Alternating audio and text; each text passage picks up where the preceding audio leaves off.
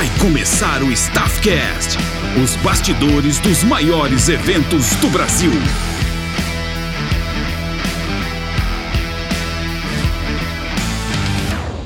Fala galera, beleza? Começa agora o Staffcast. Meu nome é Bruno Dias e esse é um podcast que vai deixar você inteirado de tudo o que acontece nos bastidores dos maiores eventos do Brasil.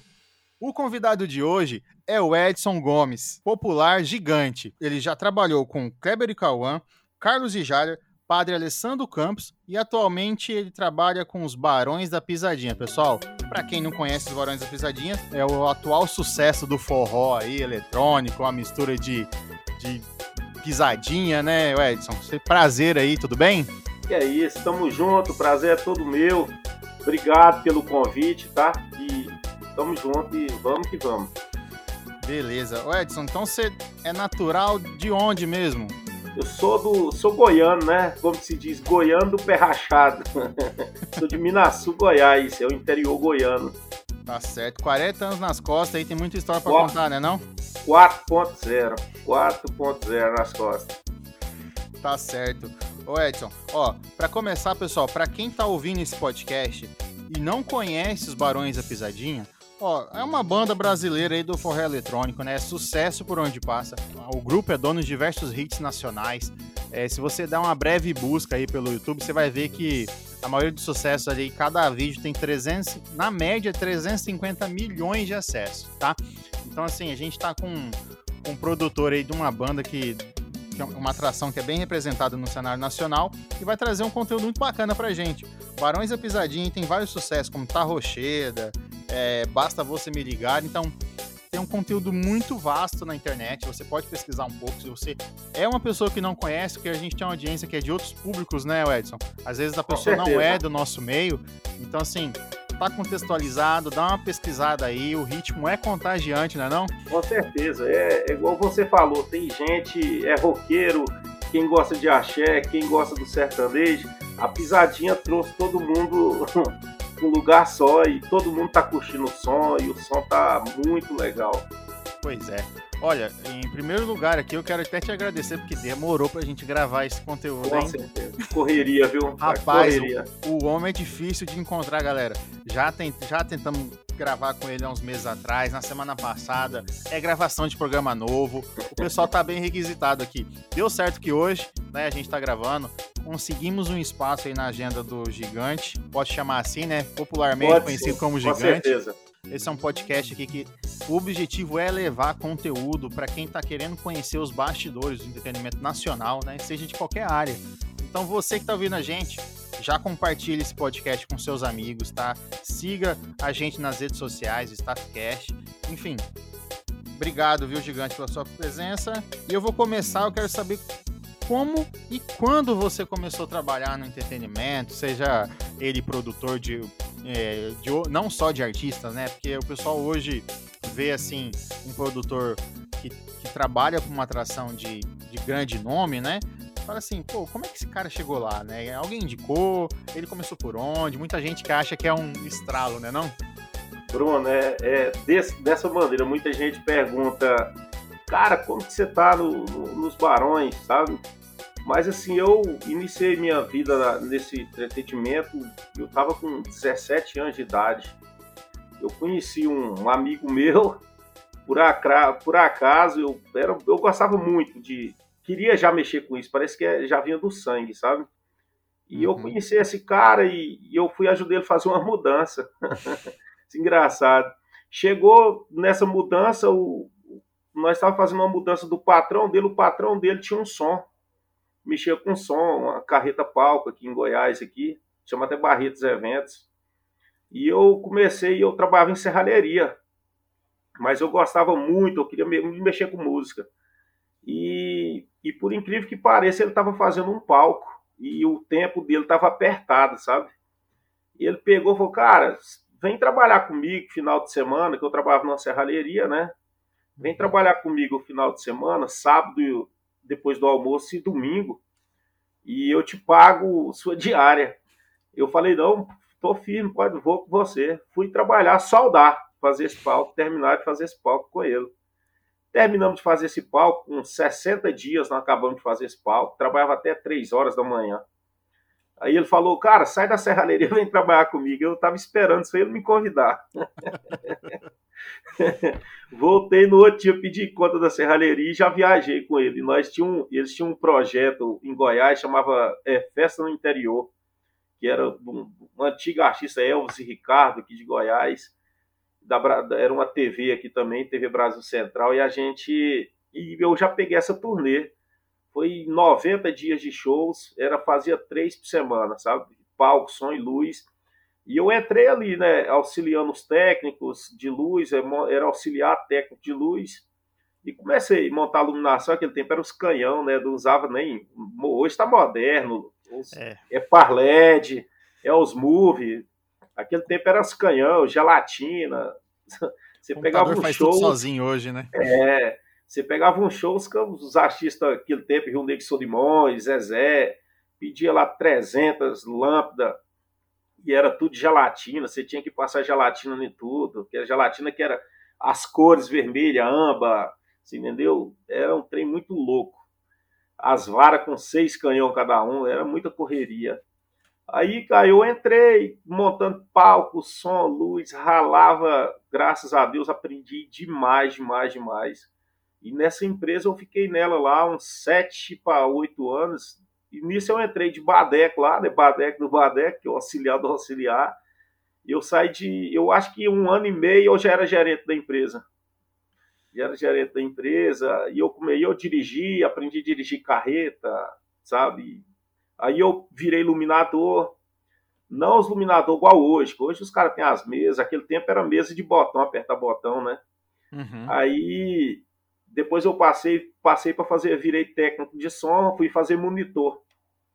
Aí do monitor técnico da, do PA saiu da empresa, eu peguei passei para o PA, que o PA trabalhava menos. eu falei, na hora que eu tava na luz, eu ralava. Aí eu ajudava os caras a cabear, montava a luz, eu ajudava a cabear o palco. Aí eu falei, rapaz, eu vou passar pro palco. Esse negócio de ficar subindo no grid aí não vira, não. É até perigoso, né? É, aí eu passei, eu, o técnico saiu, eu passei pro palco, fazer, fazer monitor. Aí eu trabalhava no palco, rapaz, e montava banda, cabeava, passava som. O técnico do PA ficava lá na frente só alinhando PA, é, é, me troca o microfone que não tá chegando tá o som da caixa, do cimbal e não sei o que. Eu falei, ah, eu vou passar é pro PA, lá que é o bom. ele saiu, eu papo caí pro lugar dele. Eu falei, é, aqui é o lugar, daqui eu não saio, não. não tá aí eu fiquei no PA muito tempo, fui PAzeiro muito tempo. Aí quando eu saí de lá, a gente. Foi quando eu conheci o empresário do, do, do Carlos Ijada, no, em 2007. Uhum. Eles eles fazem vem, vem com um projeto grande, né? E, e eu conheci o empresário deles e ele viu como que eu trabalhava. Então, cara, vem trabalhar com nós. Eu fiquei enrolando, não fui, não queria ir, fiquei em 2007. Quando foi em 2008, eu, não, eu falei, não, eu vou. Aí eu entrei no, no Carlos Ijado em 2007. E eu entrei no Carlos Ijado em 2007. Se, você, se eu te falar como, você, você vai até rir. Como é que foi? Conta aí. Eu entrei no Carlos e Jada, eu era. Como eu cuidava da empresa muito bem, né? Graças a Deus, assim, eu dedico muito, assim, por isso que eu falo, às vezes nada é dinheiro, né? Você tem que fazer por amor mesmo. E eu gostava muito, sabe? E gosto até hoje, né? Que hoje eu, eu vivo da música. De lá para cá, eu, tudo que eu tenho foi, foi na música. E, e, ele viu, assim, como que eu trabalhava, que eu fazia as coisas com carinho e tudo. E ele comprou um ônibus novo, sabe? Falou, cara, vem cuidar do meu ônibus. Eu falei, não, mas eu não tenho carteira. E eu dirigi a carreta da empresa, eu que dirigia, né?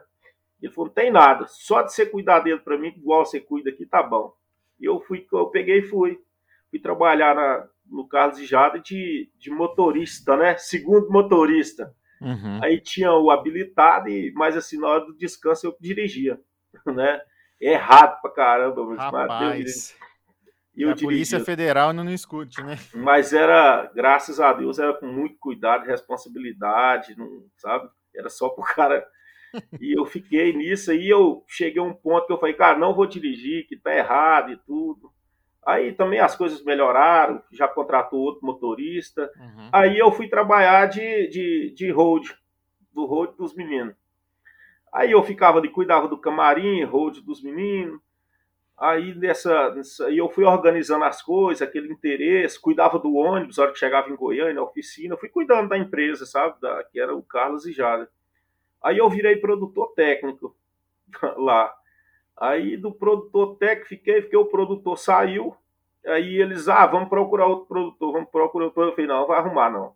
Quem vai assumir a produção é eu. Eles, não, mas você dá conta? Eu falei, não, deixa eu fazer dois shows. Se eu não der conta, vocês podem me mandar embora. Aí nesse eu fiquei lá, eu acho que uns 7 a 8 anos lá. Saí Nossa, agora em 2014. É, é muita história, né? Quem, quem vê corre, né? Quem, é... É? quem, vê, quem vê close não vê corre, né? Porque é, olha certeza. a correria aí, pessoal. De, foi road, motorista, sem carteira, né? Rapaz, fiz de tudo nessa vida, mas muita loucura. E nesse tempo do Carlos e Jade foi quando eu conheci o Kleber, né, também, do, do Kleber Cauã, conheci o Cauã.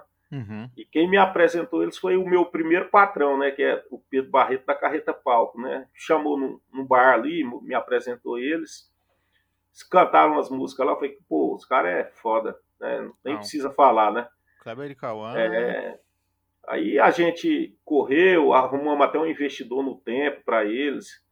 Aí foi quando eu saí do Carlos e Jada e fui trabalhar com o Kleber Cauã em Brasília. Fiquei um, um tempo com o Kleber Cauã. Foi uma experiência incrível, como é que foi? Foi foi ótimo, cara, porque o Carlos e Jada é, o Carlos e Jada, quando eu peguei o Carlos e Jada, o Carlos já, já tinha saído dos botecos, né? Uhum. Eu não peguei a fase cara já de boteco em Goiânia, né? E aí já estava fazendo show fora e tal. E o Carlos já, quando deu o boom do Sou Foda, então a gente já estava fazendo o Brasil inteiro. Né? É verdade, é, né? Vocês é do é, hit daquele Sou Foda. Sou Foda. E nós fazíamos o Brasil inteiro. Viu o Calabou que me beija, né? Que tocou muito na Som Livre, né? No tempo. Amanda um sinal também, tocou demais na Som Livre. Então já estava fazendo, fazia o Brasil inteiro. Quando eu saí do Carlos e Jara, que eu recebi a proposta para mim para o Kleber Cauã, é, foi um negócio diferente que o Kleber Cauã fazia boteco, só boteco em Brasília. Só boteco, mas fazia três, dois, três, todos os dias, todo dia. Sabe? Então é, é nova experiência. Você começa, você começa tudo de novo, perdido, sabe? Uhum. Mas assim, foi uma experiência muito boa mesmo, sabe? Fiquei Kleber Cauã, aí o projeto lá no, deu, foi para outros lados, aí eu saí, voltei para o Carlos de Jade de novo, me fez uma proposta. Foi bom eu ter saído, viu? Saí de um tamanho e voltei melhor. Não, mas já dizia o, um convidado nosso anterior aqui, que é o Geninho, né? O artista, quando ele. Não é que ele não é completo, mas ele tem que fazer a história, né? Com aquele, certeza. Todo aquele trajeto de tocar em barzinho, de correr atrás. Então, assim, se ele não passar por isso, ele não, ele, não é que ele que não é um artista bom, mas ele fica incompleto, né? Ele, ele precisa disso também, para poder. Eu sempre, eu sempre falo, Bruno, né? O Bahia é a melhor escola que tem. Não adianta você colocar. Eu acho, né, é o meu ponto de vista. Você pega um artista hoje, hoje está assim, tem muitas coisas que hoje o, o empresário vai ali e pega tudo fácil o artista. Coloca ele na melhor escola, escola de canto, não sei o que, tá, o cara tá ali, informações hoje está tudo no celular, que você tem tudo. Uhum. Mas, cara, o barzinho é a melhor escola que existe para qualquer artista que está começando. Ele vai aprender repertório, ele vai aprender a se virar nos 30, porque o público ele pede todo tipo de música. E o cara tá sempre atualizado, tá sempre acordado para as coisas novas, para as antigas, ele tem que tirar tudo, sabe? Mas boteco é boteco. Não, eu acho que é a melhor escola e toda artista tem que passar por lá. Principalmente o nosso o sertanejo, né? Que quem vai pro boteco é quem quer beber uma, né? é bem isso aí mesmo. Mas então rodou esse tempo todo ali, Carlos Jader. Eu vi aqui que você passou até pelo, pelo por um padre, cara. Rapaz, e eu nesse quando eu fui pro Calma que eu voltei pro Carlos e Jader, eu, eu falo assim, o Carlos, já, o Carlos é muito amigo meu, né? Que eu falo assim, pá, eu acho que nós vamos morrer abraçados, nós dois, que não tem jeito não. Que eu recebi uma proposta, olha só, do, do padre, de um amigo meu, Lindomar Salles, tava, foi pro padre, o Leonardo me chamou em São Paulo, eu eu fui lá, peguei um avião aqui de uma hora para outra, fui lá, sentamos em Aparecida, vi o projeto todo. Eu falei, cara, esse projeto vai virar, isso aqui é pipoco. E eu sou bom de. Eu, todos eu entrei, virou, hein? Pois é, então, isso é, que eu ia te comentar, porque o, é aí, é só explosão, né? É, nós pegamos o, nós pegamos o padre, sentamos no escritório, o projeto, tudo, falamos, vamos para cima. Cara, foi um trem tão louco que foi coisa de 60 dias, nós travou a agenda do padre no Brasil inteiro, e ninguém conhecia. Foi aquela, o que é que eu sou sem Jesus? Nada, nada, nada.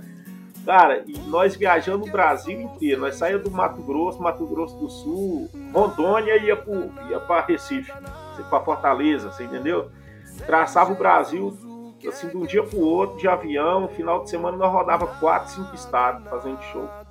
Caramba. O trem muito louco. E assim, a gente não tinha é, o tamanho que o Padre Alessandro tinha estourado. A gente achou que tinha estourado, mas era na igreja, sabe? O público. Um nicho bem. É, bem reduzido.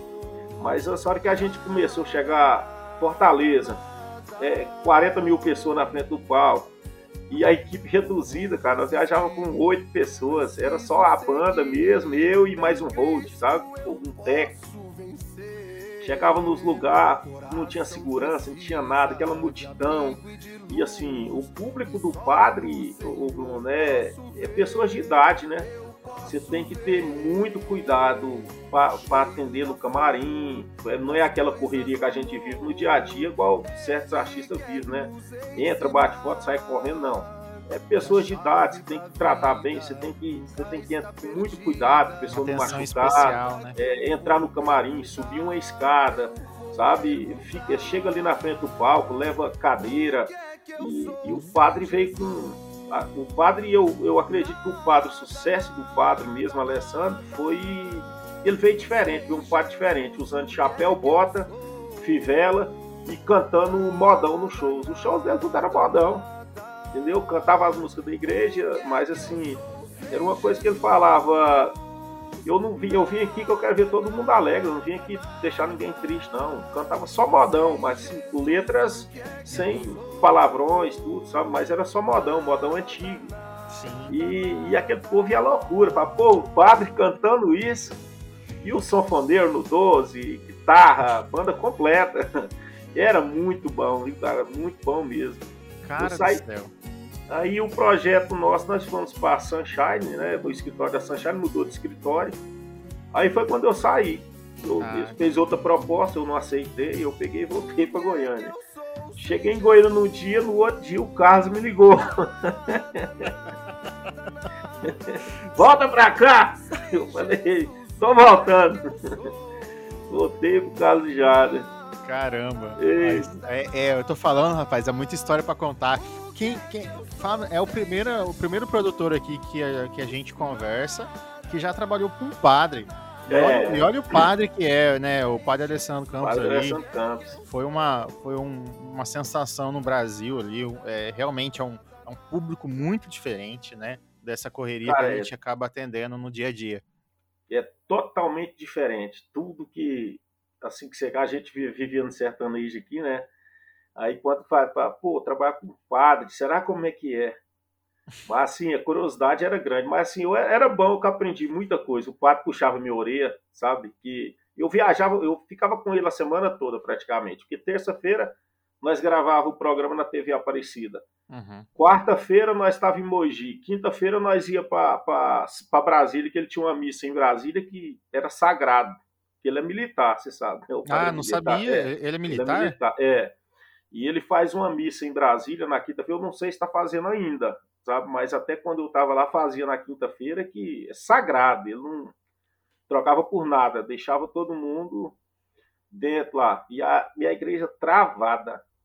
E a gente fazia os shows, alguns domingos à tarde, ele, muito padre convidava ele para celebrar alguma missa em alguma cidade interior, sabe? E a gente sempre ia com ele, eu, ele, de, de carro, carro próprio, sabe? Interior, perto, interior de São Paulo. Cara, mas você precisava de ver, é um trem muito louco. Padre chegava, onde ele chegava, tem uma luz, cara, que Ali foi um cara muito abençoado, porque tem uma luz muito grande. Onde chegava, parava tudo, todo mundo queria estar perto, queria conversar, queria bater uma foto, queria fazer um vídeo. É, é um trem muito, muito louco. Isso aí foi um aprendizado muito grande para mim, que eu acho que eu, eu nunca imaginava. Você perguntar para mim que se eu imaginava trabalhar com padre. Não, e é um público não. diferente, né? É totalmente diferente. E, e o, o bom é assim, o povo muito fartura, cara. Você chegava em Minas, no interior de Minas mesmo, que a gente fazia muito show em Minas, muito mesmo, sabe? Você chegava em Minas, na casa daquele povo, é, é, da igreja, sabe? Chegava nas paróquias. Cara, é, é eu, se você for comer o tanto de comida que esse povo dá pra você, você não tem noção, não. É o não tempo vai, né? todo. Não, é rosca, é pão, é pão de queijo, é café, é, é a pinguinha caseira, aquela pinguinha de engenho mesmo, sabe? É muito gostoso, trata você muito bem, você tá louco. Mas, eh, deixa eu te perguntar uma curiosidade agora de produtor. Como é que era eh, essa dinâmica, né? Você sabe que no palco é aquele griteiro, né? Aquela coisa assim de e com o padre, né? Ele tinha atenção que falava algum palavrão lá. Puta que pariu, esse negócio não tá pronto ainda. Cara, o, o padre era um cara muito tranquilo, sabe? Assim, eu nunca vi ele com essas loucuras, sabe? Porque assim, tinha um produtor musical, né? Que era é de São Paulo. E, e assim, ficava no ponto dele o tempo todo, sabe? É, o show já era ensaiado, redondinho, era um show só, todo dia. Ele não, ele não tinha esse problema, não. Que metia o fone nele, o som já estava passado, ele só pedia voz. A tá voz, certo. voz. O resto ali, a equipe nossa comandava por trás e travava tudo, que era gente demais, todo mundo queria ficar em cima do palco, até questão de segurança, sabe? Chegou um tempo que nós tinha que carregar segurança, era muita gente. Você olhava atrás do palco, Bruno, no começo, Teve um, um, show que, que eu acho até interessante, nós fomos fazer em Aracaju, um interiorzinho perto de Aracaju, eu esqueci até o nome. E uhum. nós chegamos lá, era banda Calypso e, e o Padre. Agora você ver, nada a ver, né? Dois shows. É uma mistura, né? A banda Calypso e foi logo no finalzinho da Calypso. Cara, e a Calypso estava muito bem no tempo e nós chegamos para fazer show, cheguei, chegamos, eram umas 5, 6 horas da tarde, nós, tava, nós saímos de Rondônia e fomos para Aracaju. Chegamos lá e fomos passar o som. O contratante tratou muito mal nós mesmos, sabe? É aquele negócio, né? Artista pequeno, sabe? É, e, tem muito disso, é, né? E não deixou nós passar som, não vai passar som, só depois que a Calypso passar e, e aquela coisa toda e produção fica ali, tá? Não, a Calypso tem nome estourada no Brasil inteiro, né? Até hoje, o nome que a Calypso tem. Tem. E, e esse, resumindo, tratou a gente super mal. Você precisa de ver. Mas beleza, ficamos na nossa e tudo. E voltamos pro hotel. Eles liberou o palco para nós 9 horas para passar o som. É, e o show era para começar às 9 e meia. Tá maluco, né? Passa, não, não, passou, passamos o som, tudo. Aí o, o, o prefeito, primeira-dama, é, os vereadores, todo mundo queria ver o padre. Eu falei, o padre chegou ainda não. Liguei lá, pra você ter noção, eu tive que colocar o padre numa fazenda, porque na cidade o povo tudo atrás do padre. Tive que esconder ele. Senão não descansava. Tinha que dormir, né? Nós tínhamos chegado de Rondônia. Aí eu pedi o motorista para buscar o padre, o padre chegou. Atrás do palco tinha umas mil a mil e quinhentas pessoas atrás do palco. Tudo pessoas de idade.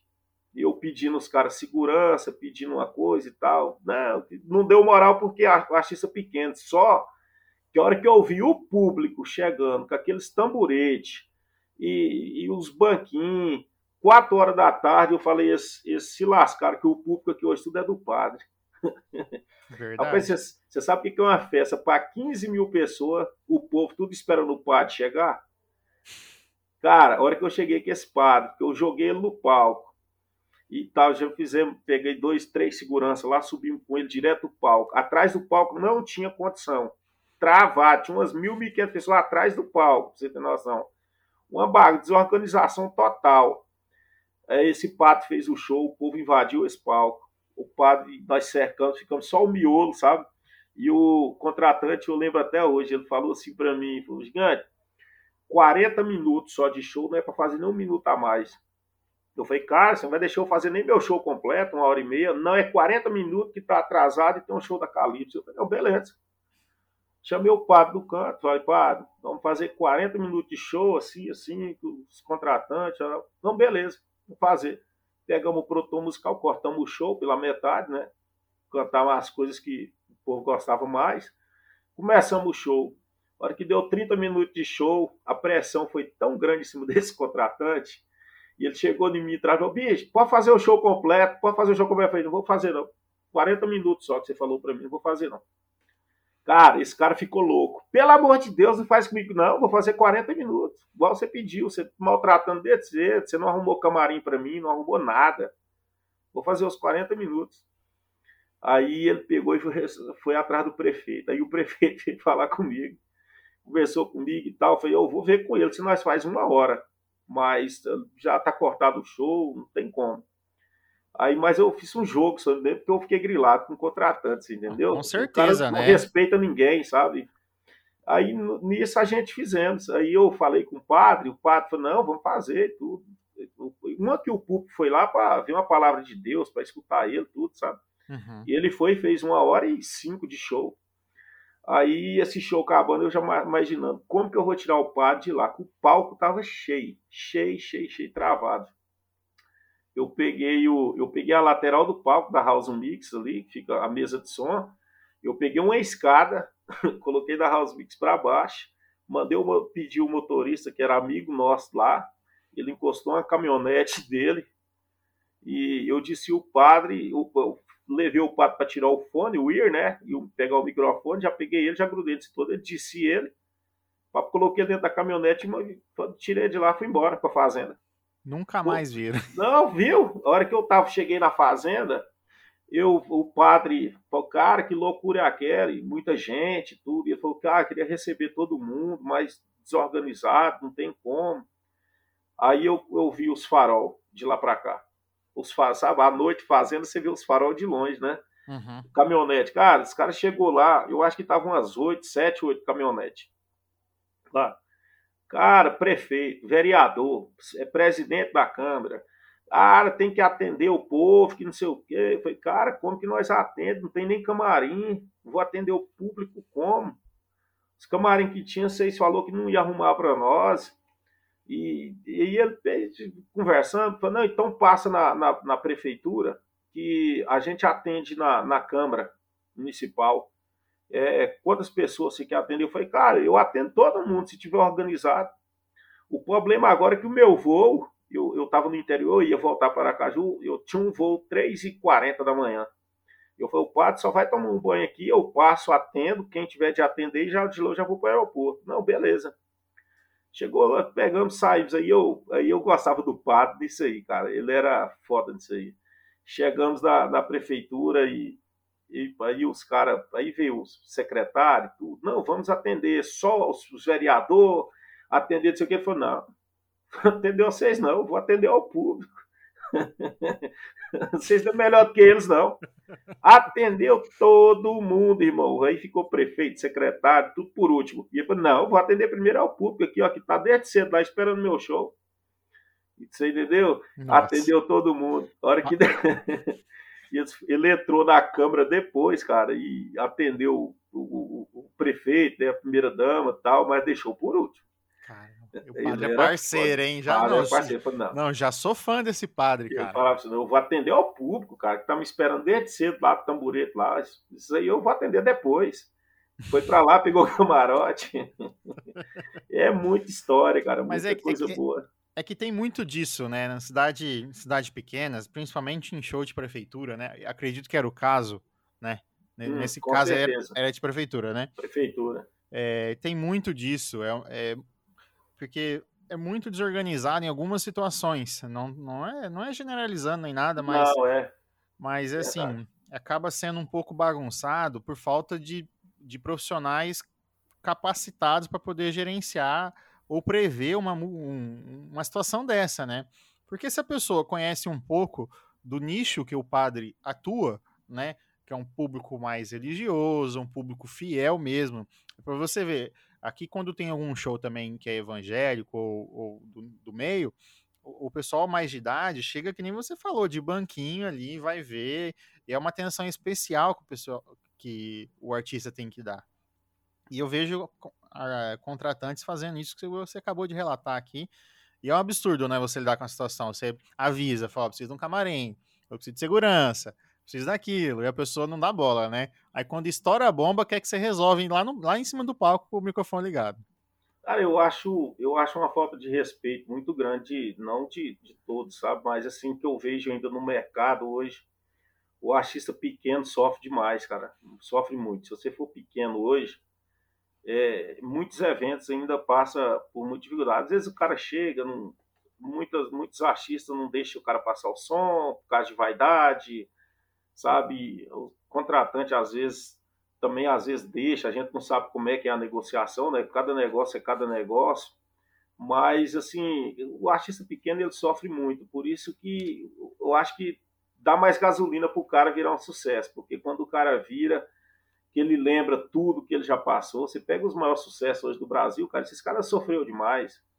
Às vezes o cara acha que é só maravilha, que você pega é, vários artistas aí, igual o meu amigo mesmo que eu tava vendo o Geninho do Zé Neto, sabe? Você vê a história daqueles caras, tanto que é bonita, cara, o Geninho junto. Uhum. Esses caras sofreram muito para chegar onde chegou, sabe? Então é, é, é muito bom, cara. É, eu acho que dinheiro nenhum paga, não.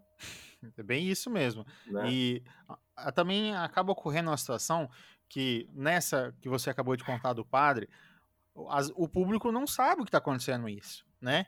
Isso padre, é, e assim, pelo padre não conseguir atender, pela situação, né? Tem duas situações. Você está colocando tanto em risco, né, a sua integridade física, quanto a do próprio público, né? Que é ficar embolado, ser mal atendido, enfim. E se o público não é atendido nessa situação, ele acaba achando que é o padre, né? Ele acaba achando que é o artista, né? Que não quer atender. E isso acaba o contratante acaba a produção local, né? Acaba ocasionando isso, né? Sobra, sobra, que eu falo assim, sobra muito pro artista, né? Tudo que acontece, falar ah, o artista tal não fez, sabe? Mas assim, é, é, tudo por trás hoje, hoje facilitou muito, né? Que a internet, celular, vídeo, WhatsApp, Hoje a informação não tem como você mentir. Né? Mas assim, você pega 10 anos atrás, você fazer uma pré-produção, você ligava com, com, com, um contratante, ele falava assim, aqui tem isso, tem aquilo, você chegava lá não tinha nada, sabe?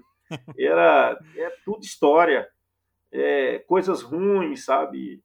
Hoje modernizou, hoje tem a mesa digital que você, uma mesa digital, ela resolve o seu problema. Você pede a mesa que tem, todo mundo tem, todo lugar tem, toda cidade praticamente tem. Se não tiver 100 km, 200 km, tem. Muitos artistas pegam e levam, assim, entendeu? Resolve muito. Isso foi bom para o artista pequeno e para o grande, né? Porque hoje todo mundo tem um equipamento de primeira. É só se organizar antes, com contratante, tudo, com produção, que fica 100%. Mas, assim, a gente já teve muitos casos de, chegar para fazer show e não ter nem como você fazer, porque você fala assim, cara, como que faz? Tem condições mínimas para fazer. Aí a gente deixar de fazer o show e, e assim, às vezes o público acha que o artista que é metido, que não quis fazer, que sabe aquela, aquelas coisas, ah, é, mas é por causa de condições mesmo de segurança, sabe? é, de muitas coisas, é, muitas coisas envolvidas, sabe? Um evento é muita coisa envolvida, não é só palco, som e luz. Ali tem segurança por trás, tem, é, sabe, muita gente né? trabalhando, uma logística, muita gente trabalhando. Você imagina um artista grande hoje, sabe? É. Eles não vai fazer em qualquer lugar, porque o público, público vai, é casa cheia. Né? Então eles pensam tudo, segurança, entrada, saída, logística e por aí vai, muitas coisas. É, muita, muitas histórias, né? Mas é, o padre, com o padre ali, você chegou a fazer shows assim gigantesco pelo jeito, né? Fizemos muita coisa grande, cara. Muita coisa grande mesmo. Gente, Mato Grosso fez muita coisa grande, sabe? É, público de 10, 15, 20 mil pessoas em rodeio. Você, você pega assim, nós com, eu acho que o Rolim de Moura, não sei se foi Rolim de Moura, uma cidade Rondônia ali, a gente, numa quinta-feira, a gente bateu o Eduardo Costa num sábado, você entendeu? Nossa. E o Eduardo Costa é um fenômeno, cara. Com certeza. Entendeu? E um padre fazer isso, é, é louco. Quem acreditaria, né? Quem... Quem... acredita num trem desse? É que hoje a gente tem alguns outros exemplos aí de padres que têm um talento musical também e acaba atuando no meio artístico, né? Levando a sua palavra de, uma, de um modo que eu acho muito legal, sabe? Particularmente eu acho muito bacana o, o modo com que é levado a palavra, porque é através da música. E, com certeza. E Deus, assim, não, não, não escolhe o jeito que você vai ser impactado pela palavra dele. E o padre atua nas pessoas com, com esse dom dele, é muito bacana mesmo. É, porque quem, quem vai no show do padre, é, quem procura um padre hoje é porque algum problema ele tem. Ele está procurando a palavra de Deus, confortar um coração, alguma coisa que a gente procura todos os dias, né? Todo uhum. dia a gente coloca o joelhinho, agradece, pede a Deus. Mas, assim, o padre foi uma coisa muito inovador, porque quem vai na igreja hoje, os padres são todos iguais, né? Praticamente, né? Vai ali, reza a missa, aquela coisa. O padre foi um negócio diferente.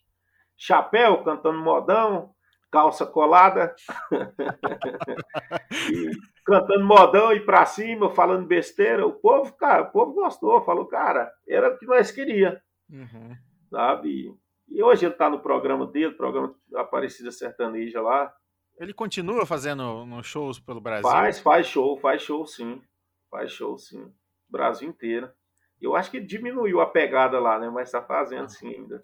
E, e, falando um pouco da atualidade, né? Hoje você é produtor ali dos Barões da Pisadinha, um grupo que está mais na atualidade ali, né? teve uma ascensão muito bacana. E eu queria saber como é que é você, você trabalhar com um dos artistas que mais tiveram ascensão, inclusive na pandemia, né? Porque é, foi final de 2019, né? Que, pelo que eu me lembro, teve o estouro, né? Não foi o início da, da, da banda, mas assim, o início da, do estouro deles. Assim, a gente, a gente em 2019, o, o Bruno, a gente já estava vindo numa pegada. É, quando eu entrei no Barões, que foi em 2019, a gente já estava numa pegada de fazendo 30 por mês, 35. Entendeu? Por mês, 30 shows por mês, 35. Pra você ter noção. Nossa. O, o, pra você ter noção, os meninos tinham. Quando eu entrei, os meninos tinham 8 meses que não iam em casa a banda, ninguém tinha ido em casa, oito meses que eles não iam em casa. Não, né? Aí você imagina a cabeça dos caras como é que tava. Eu, eu entrei, no, no entrei no, no Barões, é, todo mundo estressado, sabe?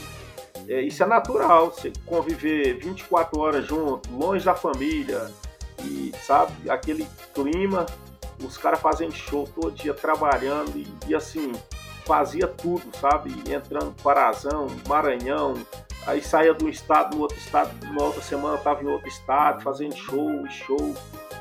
E a gente vai, pega e entra. Todo mundo, aquele, aquele clima pesado, os caras estavam estressados, sabe? De ficar longe de casa, aquelas coisas. Cara, o trem foi tão fluiu assim, tão, tão bem, que na hora que chegou a, a pandemia foi em março, né? Parece de 2020, né? 2020. É, você pega ali março, do, o início ali, 2020, né? É, 2020. Cara, você acredita que os meninos tava. O, os meninos pegou o empresário e falou, cara, nós precisamos de uma férias. fizemos o carnaval, fizemos o carnaval até o final de semana no Rio de Janeiro. Fizemos, é, fizemos o carnaval e, e eles pegaram o. pediu 15 dias de férias. Cara, se você vê a alegria desses caras contando nos dedos, um mês. Sabe que você está um mês para entrar de férias, os caras ficam contando contagem regressiva para entrar de férias, os caras tinham oito meses que não em casa. Ficava assim, 29, falta só 28 dias. Só, ia pro show, acabava o show, falta só mais 20, sabe? Aí foi chegando a semana, o último final de semana, nós fizemos oito shows no Rio de Janeiro, no último final de semana. Um dia nós saímos do, do, do hotel, do Dutra lá, foi o último final de semana, pra você ter noção, fizemos quatro. Nós saímos do hotel duas horas da, da, da tarde, numa van, duas van, e nós chegamos no outro dia, sete horas da manhã. Cara, Eu erro pros caras, os caras estavam destruídos, cansados, cansados, cansados, cansados. Falei, cara, esses caras têm que descansar, não dá conta não, essa pegada não. E a hora que chega no hotel, você acha que os caras estavam cansados? Cara, só falta, só falta mais três dias para nós pegar férias, sabe? Pegamos as férias, as, as férias, pegou o dia, saiu todo mundo do Rio de Janeiro, paramos o ônibus no aeroporto, os meninos foram para Aracaju, que eles moram em Heliópolis, né? Na Bahia. E assim, a maioria deles são de lá. Aí uhum. mandou um pouco para lá, tinha um pouco, é um pouco da galera de Palmas, tem uns que é, era de Brasília, outros de São Paulo, despachando todo mundo no aeroporto. E eu vim embora no ônibus, eu vim no ônibus para Goiânia, né? Que a gente é de Goiânia aqui, os motoristas, eu, tem uns três meninos aqui, nós somos de Goiânia. Viemos para Goiânia, pegou essas férias, aí eles pegou férias, eu não peguei não, né? Já tem que fazer pré-produção dos outros eventos quando voltasse.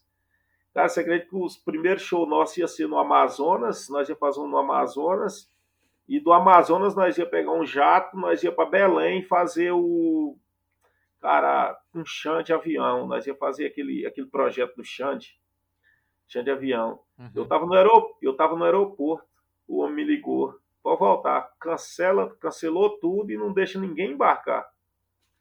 Eu falei, sério, eu já sabia que ia cair, né? Porque aquele final de semana caiu muito show, sabe? É, tava começando, tinha uns três dias que tava começando a cair os shows no Brasil inteiro. Aí e foi bem na nossa volta, né? O primeiro nosso caiu. Aí eu já liguei para os meninos, eles estavam indo para Aracaju, estavam na van indo para Aracaju para embarcar às 6 horas da tarde. Falei, pode voltar, todo mundo. Nossa. Aí disse, nós, todo mundo parado até hoje. Do, quase dois anos aí, né? Nessa dois, loucura, vai para dois né? anos.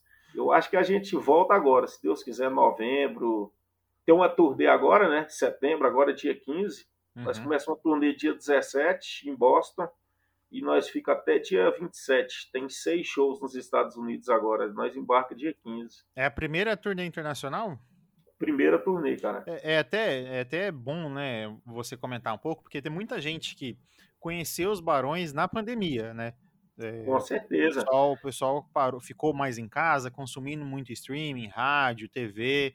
Então, é, é, é, bom falar que os meninos não, não, não tiveram essa ascensão na pandemia, eles já vinham de um estouro muito grande ali, é, ali para cima, né? A gente fala pelos estados ali, o Pará, é, Bahia, enfim. Cara, e, e assim, Bruno, né? É, igual você tá, per tá perguntando, eu, engraçado que os meninos não tocaram na Bahia. Os meninos, o estouro dos meninos foi Tocantins, Goiás, Rio de Janeiro e São Paulo. Nossa. Era os estados que mais consumia eles. Ah. Sabe? Nós fazia Pará, é, é, Tocantins fazia muito, sabe? Fez tudo. Goiás estava explodido, ninguém entendia nada. Falei, cara, Cidade o cara estourou na sertanejo, sabe? Aí Rio de Janeiro, cara, Rio de Janeiro estourado nas favelas, estourado, estourado, estourado, sabe? no Rio de Janeiro. Interior de São Paulo, nós íamos para São Paulo fazia 12, 12 shows por semana. E eu acho que o Barões, cara, foi porque eu acho que a hora quando estourou no Rio, estourou na mídia, aí começou a fazer televisão. Aí entrou, cara. Entrou, mas foi entrando, mas se o Barões já estava bem no você acha, já. Você acha que o motivo todo ali foi essa junção, né? De, inclusive de vários ritmos, né? Misturado. É, porque envolve vários estados, né? E, e, o início da pandemia também, outros, outras situações. Você contou ali que eles já realizavam vários shows. Então, para vocês tudo contribuiu para o sucesso que eles estão Com hoje. certeza, com certeza. É, a agenda hoje, eu acho que está rodando, todo, todo, dia você vai conquistar um, uma minoria de público, mas você vai conquistando. E ela vai somando na sua carreira todos os dias. Você chegar a uma proporção boa de, de, de fãs, isso aí é com certeza para chegar no, no sucesso. E, e, o Barões é uma coisa que é muito abençoado, cara, que eu falo, porque eu acho que eu, eu, não, eu não vou falar para você que isso é 100% certeza, que eu não sei, mas o, o eu acho que um, um, dos únicos DVD do Brasil antes da pandemia foi o nosso, cara. Foi assim, nós gravou aquele DVD, o Conquista, no, no, no CTN São Paulo, numa quarta-feira, cara, travado, travado, travado, travado, cabia ninguém. E foi o quê? 20 dias antes da pandemia. Você entendeu? Então, o lançamento do, do, DVD foi no começo da pandemia. E foi Recairei, que foi uma explosão, tocou no, no mundo inteiro, tá aí até hoje tocando. abriu muito as portas aquele DVD, sabe? Grande, grandioso. Várias participações especiais também, né? Grande, com certeza. Sabe? E foi um trem muito, muito louco. E assim, ninguém calculava de nós gravamos um DVD igual gravou do CTN. No, no, no, finalzinho, no começo da pandemia, é bem dizer, sabendo que, que o mercado musical ia parar, né? Do jeito que parou. Pois é, pegou o, o profissional de entretenimento, pegou ali, cara, e tá batendo até hoje. Cara, é, é, é, o, o, que salvou muita gente ainda foi essas lives aí, viu? Porque, porque foi complicado. Foi. Ninguém. A música, eu acho que até 60 dias, 90 dias da pandemia, porque eu te falar a verdade, eu eu achei que era coisa de três meses ia resolver, nós ia voltar todo mundo trabalhar. Eu Dois também, meses. Eu também. Tá? Não acreditava. Mas a hora que deu um mês, deu dois, deu três, deu quatro, Cara, pô, ficou louco. Falou, e agora? Aí veio as lives, né? Graças a Deus o Gustavo foi lá, fez aquela, foi um pipoco. Foi. e todo mundo veio atrás. Foi que o mercado começou a girar de novo, sabe? Pois é. Assim, questão de sobrevivência. Né? E, e, você comentou ali da gravação do DVD, né? Como é que é essa gravação? É, você, você faz a participação, você coordena, você coordena o quê? Como é que é para você participar de um, de um, DVD, né, de um artista que, assim, que hoje está num cenário nacional muito grande? O DVD, o DVD é, é, coloca muito, muitos profissionais em jogos, né? Assim, cada um no seu quadrado. É, tem um diretor, tem câmera, tem, sabe? É, é, uma equipe, né? Se não tiver uma equipe redonda ali, é, participações aí já é com os artistas, os artistas mesmo que faz o feedback, convida, amizade, né? Porque já convida porque já tem uma certa amizade, né? Porque é ruim, né? Você fica um trem meio mecânico, né? Quando você não conhece o outro e pede para participar. Sintonia, né? Até na hora sintonia. de gravar, não tem muita sintonia. É, e os meninos, aquele DVD foi o Thiago Brava, né? Foi o Xande Aviões, que assim, os meninos já tinham amizade com, com os dois, o ambos, as dois lá. E até hoje são muitos amigos, sabe? E Cara, assim, foi uma, foi uma equipe muito grande aquele show do setembro. Uma que nós estávamos na estrada, né? Nós estávamos fazendo show todo dia. Chegamos um dia antes em São Paulo, já tinha uma equipe lá pra, de produção, toda a produção, já estava tudo redondo, 100%. Os outros empresários também estavam lá, coordenando tudo. A gente chegamos, gravamos e saímos de lá. No outro dia já fomos para a estrada fazer show. Nós fizemos mais quatro shows em São Paulo, na região de São Paulo, do interior. Meu Deus. final de semana. Correria, foi Os correria de lá das do Rio. Os homens não param, meu. Para não. Correria total, mas muito bom, cara. O resultado final foi, foi grandioso. Cara, mas assim, explica, explica para mim um pouco como é que é a tua rotina. Como é que é a tua rotina no, no, no, teu trabalho, né? Como é que é a tua produção com os meninos? O que, que você faz? qual é tua responsabilidade, o que não é, só para quem está em casa, né, ouvindo a gente, entender um pouco do que você faz, qual que, porque tem produtor que cuida disso, que cuida até da roupa que o cara veste, né, o que, que você faz com os barões, como é que é? Cara, eu, eu, eu costumo, costumo falar, né, que não é mil e utilidade.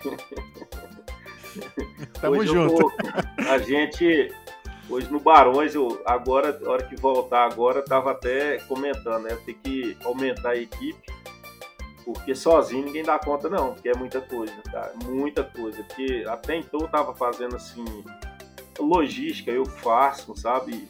A hora que o ônibus chega, é, passagem aérea, hotel, tem que checar da banda, horário de passar som, horário de começar show, sabe? Você tem que. Tudo é eu que faço, sabe? a responsabilidade é muito grande, cara. Você tem que ficar atento o tempo todo, porque, querendo ou não, você está cuidando de 20 pessoas, né? E, e ali um fala quero comer, tem que ter comida. Ah, eu quero isso, tem que ter.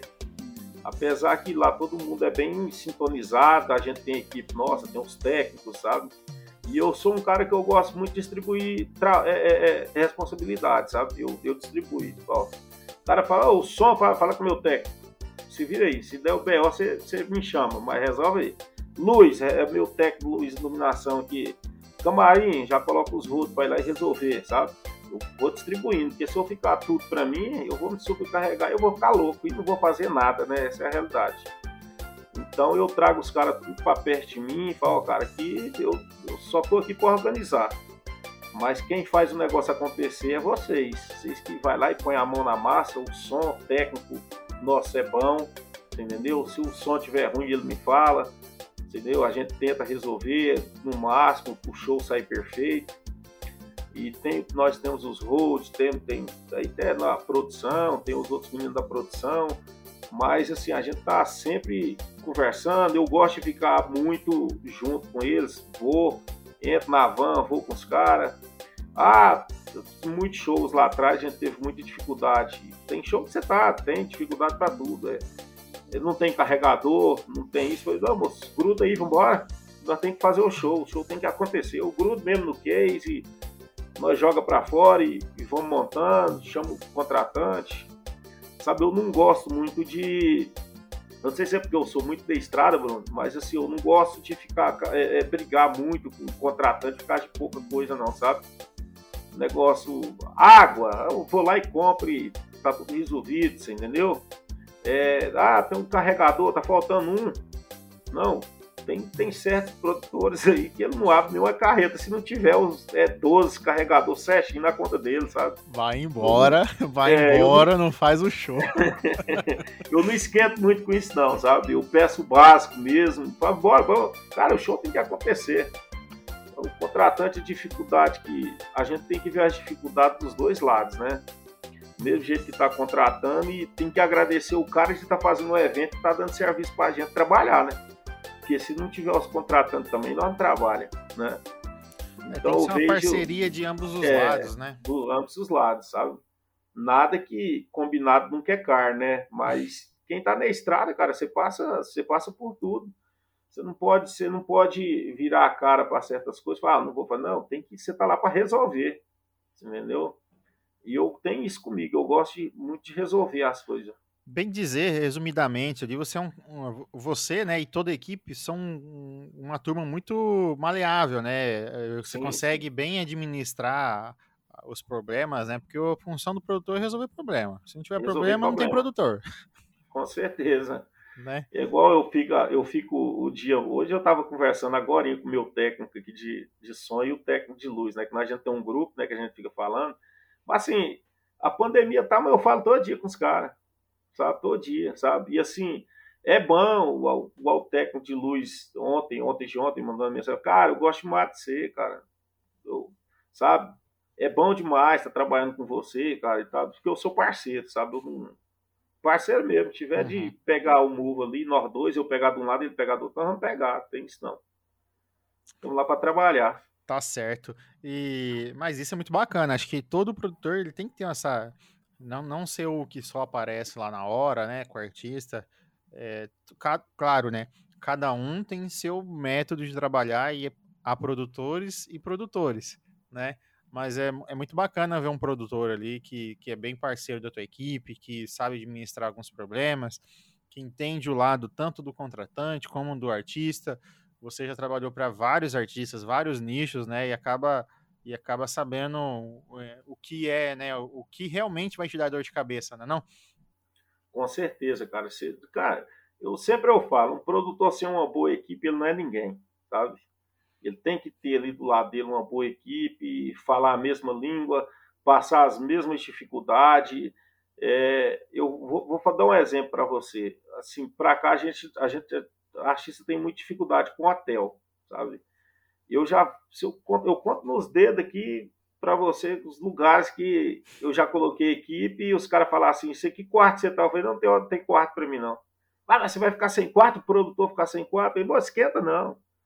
Vai lá, sabe? Agora nós vamos embora, só fazer o show, vou embora. Só preciso só tomar banho. Tomar banho, eu vou no quarto dos meninos da técnica ali, ou entro no outro ali, tomo banho, tá tudo resolvido. Eu não, eu vou lá e tiver de fazer, nós faz e não tem não. Entra no ônibus, toma banho, entra no ônibus, faz o show, nós vamos embora. Vamos ficar lá. Conforto tem que ter, tem, mas o melhor conforto é em casa. Você deita na sua caminha aí é, é 100%. Pois é. E, e você sente muita diferença trabalhando? Porque hoje você trabalha com um ritmo que é o forró. É, ele é considerado forró ou eu, eu falando alguma coisa errada aqui? Não, sim. A, a maioria considera como forró, né? Mas pisadinha é, como é forró. o pisadinha, forró. É, tá ali no meio, os tá ali, dois. Tá ali na mistura, né? Mas como você trabalhou, né, com, com um gênero musical que eu considero diferente, que é o sertanejo, qual que é a principal diferença que você vê ali? Qual que você sentiu o impacto que, que acontecia no sertanejo que hoje não acontece com, com os barões, por exemplo? O que eu mais senti no começo, o Bruno, foi a três horas de show. Barões era três horas de show. E o sertanejo é uma hora e meia. Uma hora e quarenta. Fora o Gustavo Rápido. Lima, né? Fora o Gustavo é... Lima.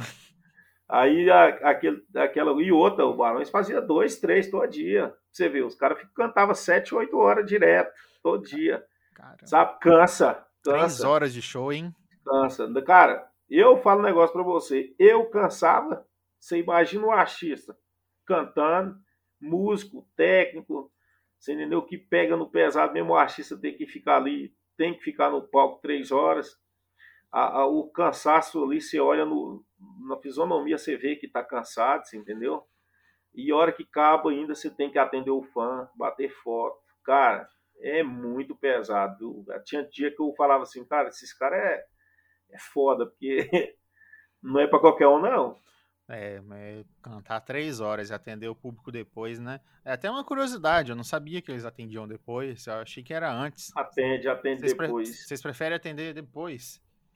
Cara, se você atender, eu, eu sou daquele seguinte forma, se você atender antes, depois você vai ter que atender também. você já atende logo uma vez só. Entendeu? Sabe que é verdade, né? Sempre vai é, ter alguém para. Ah, um se prefeito, você... um vereador, é, não sei o quê. Se você chega antes ali, você vai atender, você pode atender, mas a hora que acabar, se você sair do palco e ir embora, você arrumou briga com fã. Você não pode arrumar briga com fã, não. E, e assim, os meninos ele tem um negócio que, assim, que eu admiro muito neles. O Rodrigo, sabe, o, o cantor, mas o Felipe, eles sempre bate. Vamos atender todo mundo. E só pede um tempo, sai do palco, camarim, bebe uma água, dá uma descansada, sabe que a pegada é grande mas eles nem perguntam quantos nós vamos atender, vamos atender todo mundo. Eles falam mesmo, vamos atender todo mundo, sabe? E eu, eu fico assim, eu fico olhando, né? Porque a gente, o artista que manda, querendo ou a gente tá lá, é funcionário deles, né? E eles falam, vamos atender todo E atende, cara, todo mundo, na maior felicidade, brinca, sabe? E eu falo, rapaz, eu, eu lutei tanto para chegar onde eu cheguei, eu vou atender todo mundo. Eu falei, cara, tá certinho. Caramba, hein? Isso é, aí. Isso é bom demais. É, é, até muito triste dizer que isso é uma.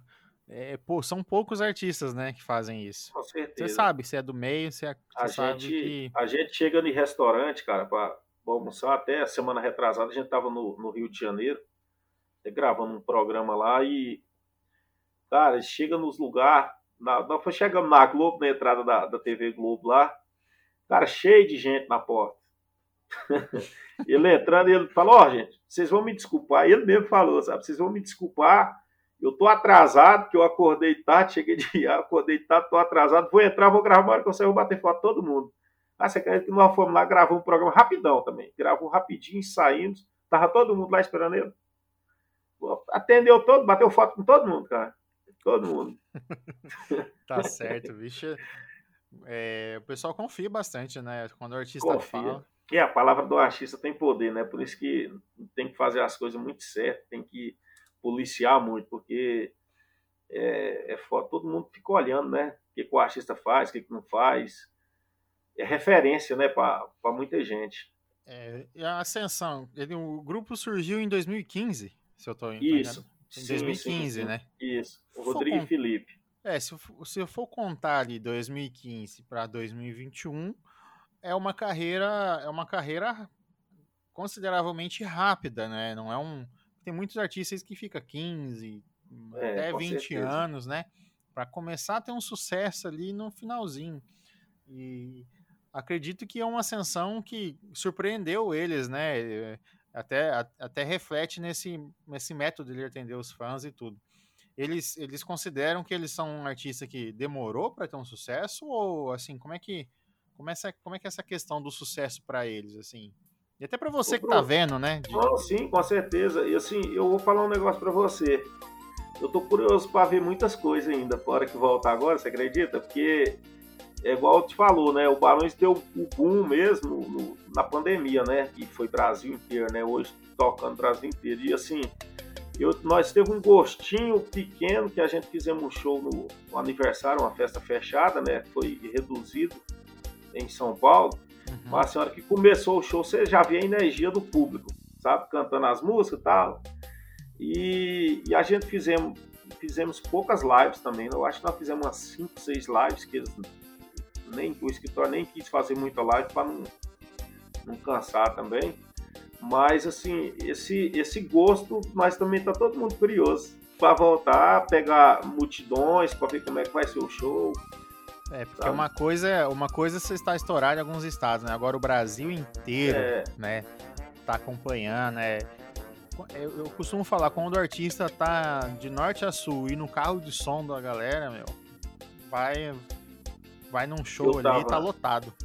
Eu tava. Eu moro aqui em Goiânia, aqui, que perto de casa tem muitos bares, né? Cara, aqui é, é, é, é de 10 em 10 minutos passa um carro o som ligado, para nós da pisadinha.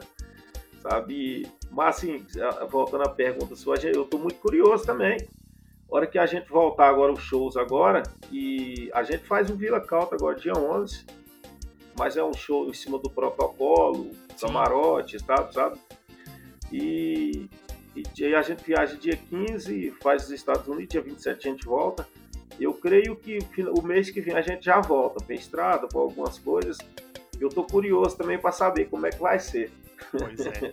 é Essa uma... volta, Barões Estourados, multidões, povo cantando a música. É, uma curiosidade que eu tinha, né? Que eu, que eu tenho, assim, porque vocês começaram a pandemia numa situação, a pandemia veio aí, estourou os meninos, e saber assim, né, como que é, como que vai ser a aceitação do público, ter a noção da imensidão do sucesso que eles estão hoje, né? Porque, é claro, você percebe pelas lives, eu, eu citei no início da nossa, da nossa conversa aqui, você pega ali o YouTube, tem 350 milhões de acessos. Cara, para yeah. chegar num. Eu vou falar na média de visualizações, de visualizações né? Para chegar num número desse, não é qualquer artista. Os, os números são muito altos, né, cara? É um trem muito louco. E, e, eles se consideram, assim, os pioneiros no gênero deles? Não, não considera não, cara. Eles foi um... pegar a pisadinha, é, igual eles falam em todas as entrevistas que eles, que eles fazem, televisão, tudo, eles sempre falam que eles só fizeram uma roupagem nova, deu uma reformulada ali, mas esse ritmo é mais antigo, né? E, e assim, os meninos eles têm, eles têm muita assim na cabeça dele que eles cantavam para matar o cachê para para comprar um arrozinho com feijão para comer. Aconteceu tudo natural, sabe? Eles não, eles não foi nesse atrás desse sucesso todo, não. Isso aí foi Deus que deu para eles. É, quando é assim, né? É, é ainda melhor, né? Acaba sendo um, é... um, impacto bom na vida da pessoa. Não tem, não tem aquela decepção se a casa não der certo, não fica aquela angústia, né? Sim, sim, com certeza. E, o, o, Rodrigo Balfilipe sempre, sempre fala isso pra gente, fala, cara, nunca desista dos seus sonhos. Se tiver um sonho, vai. Se e... tiver dar certo, ele vai dar certo. E a relação dos dois ali, eles. Só para quem tá ouvindo a gente, né? Pra você contar uhum. pro pessoal, se eles são primo, irmão, parente, vizinho, conheceu no bar tocando, como é que foi? Cara, eles, eles se conheceram numa, numa banda, sabe? Eles tocavam numa banda junto. O, o Felipe, que é o teclado, era guitarrista e ele era o cantor. Uhum. E eles fez amizade, os dois são amigos. Amigo e irmão, né? Porque os dois é igual irmão. Sim. E se conheceu, um morava numa cidade, outro noutra. Parece que o Felipe convidou ele para montar o grupo. E, e o, no primeiro momento o Rodrigo não quis, sabe? depois de muito tempo o Rodrigo voltou atrás e falou: Cara, é aquele aquela proposta tá de pé, vamos montar? Aí montaram, Barões da Pisadinha. É, sabe? É, explosão no Brasil todo. Estourão. E eles faziam a região deles, cachê de 70 reais, 80 reais. Era só para comer mesmo. Nossa senhora, tá e... tá vendo aí quem contratou Barões da Pisadinha por que seja 500 reais, né? É, que Hoje seja. em dia. E assim, até eles falam lá, sabe, muita história lá. Ah, cara, a gente escuta muita história deles. Eles têm um boteco na cidade deles lá, até que a Record foi lá agora, no bar lá.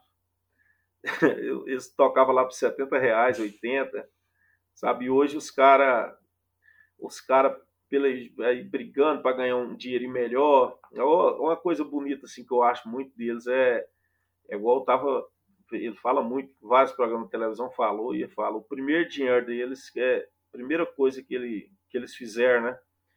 O, o Rodrigo tirou a mãe dele, né, que trabalhava de empregada, deu uma casa para ela e, e a mãe do Filipe, o sonho dela era uma casa na praça, né, da cidade.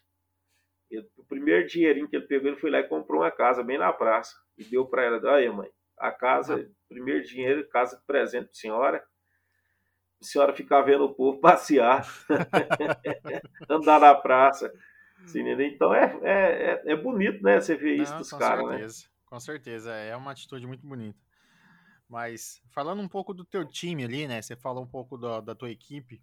Quantas pessoas tem atualmente no teu time ali? E sofreu muita alteração na pandemia? O pessoal é a mesma quantidade que tinha antes, tem agora? Como é que é? nós estávamos rodando, nós estávamos rodando com 20, 20 pessoas, contando tudo, de motorista, financeiro, é, é, técnico, hold, auxiliar de luz, auxiliar de som, é, a banda, nós estávamos rodando com 20, os artistas e eu. Ah, eu creio que agora a gente vai voltar com um pouquinho mais, vai voltar com uns 27, 24, 25, 27 por aí. E vai vir segurança, vai vir o técnico, vai vir vai vir outros da produção também, para estrada agora, sabe? Assim, mas na aérea, quando você viaja aérea, você dá uma reduzida, né? Não tem jeito. E pelo jeito a gente vai rodar com duas equipes técnicas, porque vai todo dia vai, vai ter muita dobrada. Final de semana, sexta e sábado vai ter dobrada. É, é, é uma tendência do mercado com, com a volta dos shows ali, né? Ter muita dobra? Eu creio que esse ano vai dobrar muito, viu? Porque uma que, usa, uma que todo mundo ficou parado dois anos, né?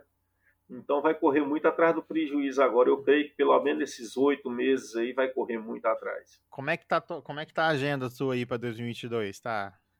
Cara, a agenda tá, a agenda tá lotada desde, desde esse ano, né? Achando, nós achamos que ia voltar, né? Aí fica assim, lota a agenda, cancela, joga para frente, remarca e fica aquela coisa, né? Mas, cara, a agenda tá lotada. Não tem, tem espaço nem para res... nem para dormir. Não tem. Os meninos deu uma reduzida de shows também, né? A, a pegada do escritório lá. É, eles querem fazer uma entrega de um show redondo, né? Um show mais não corrido, porque quando você faz quando você faz muito show, você não fica 100%. Essa é a verdade, né? Uhum. E assim, agora o investimento veio, veio grande, pra você ter noção, eles compraram comprou caminhão, sabe? A gente vai rodar com cenário aí com 96 placas de LED. É, o show tá montando o show. Inclusive esse final de semana o técnico nosso está vindo para cá, Salvador, chega chega até amanhã. A gente vai montar o cenário aqui em Goiânia esse final de semana para passar o show, ensaiar o show. É, vai, nós vamos compramos 48 moving, né, mais os da locadora que a gente pede é, pirotecnia, CO2, sabe? Vai trazendo toda uma estrutura, né? Uma... Tudo uma estrutura para os shows da estrada, sabe? E por isso que eu falo que a gente vai dobrar. Eu acho que no sábado a, a, a, proposta é dobrar só no sábado, né? Até, até onde o escritório passou para a gente, né? Mas a gente não sabe, tem que estar preparado. Se eles falarem tá... assim, vai dobrar na segunda, nós temos que ir lá e fazer. dobrar sexta e sábado aí vai, vai virar uma loucura. Entendeu? Mas assim, é, o show vai vir muito grande agora, vai vir outra pegada. É continuar é, com três horas de show? Não, vai diminuir também. Porque quer fazer um show mais bem feito, né? Fazer um show redondo, né? Show todo ensaiado, bonito, entrega tecnologia, um cenário bonito para o público. Eu creio que o show vai ficar aí duas horas. Ah, entendi. Mas Entendeu? Resume um pouco para mim ali, como é que é essa dinâmica, né? Eu sei que a gente tá, tá numa pandemia, mas como é que era a tua rotina de pegar a estrada? Como é que é esse desafio aí que, que você enfrentava quando estava na correria com os meninos de 30 show por mês? Como é, como é que é esse desafio de sair de casa e não voltar, que nem os meninos estavam oito meses ali, né? Um exemplo, para quem quer encarar, quem achar que é fácil, né? Não, não é fácil não. É, é, é fácil não, que você. Quando nós fizemos muito parar, cara, sabe o que é pegar a balsa? Hã? Eu não pegar peguei. a balsa. E, e, o bom, e o bom, você não sabe, você, você, só, você entra nas balsas e o ônibus não pode ficar funcionando, né? Hum.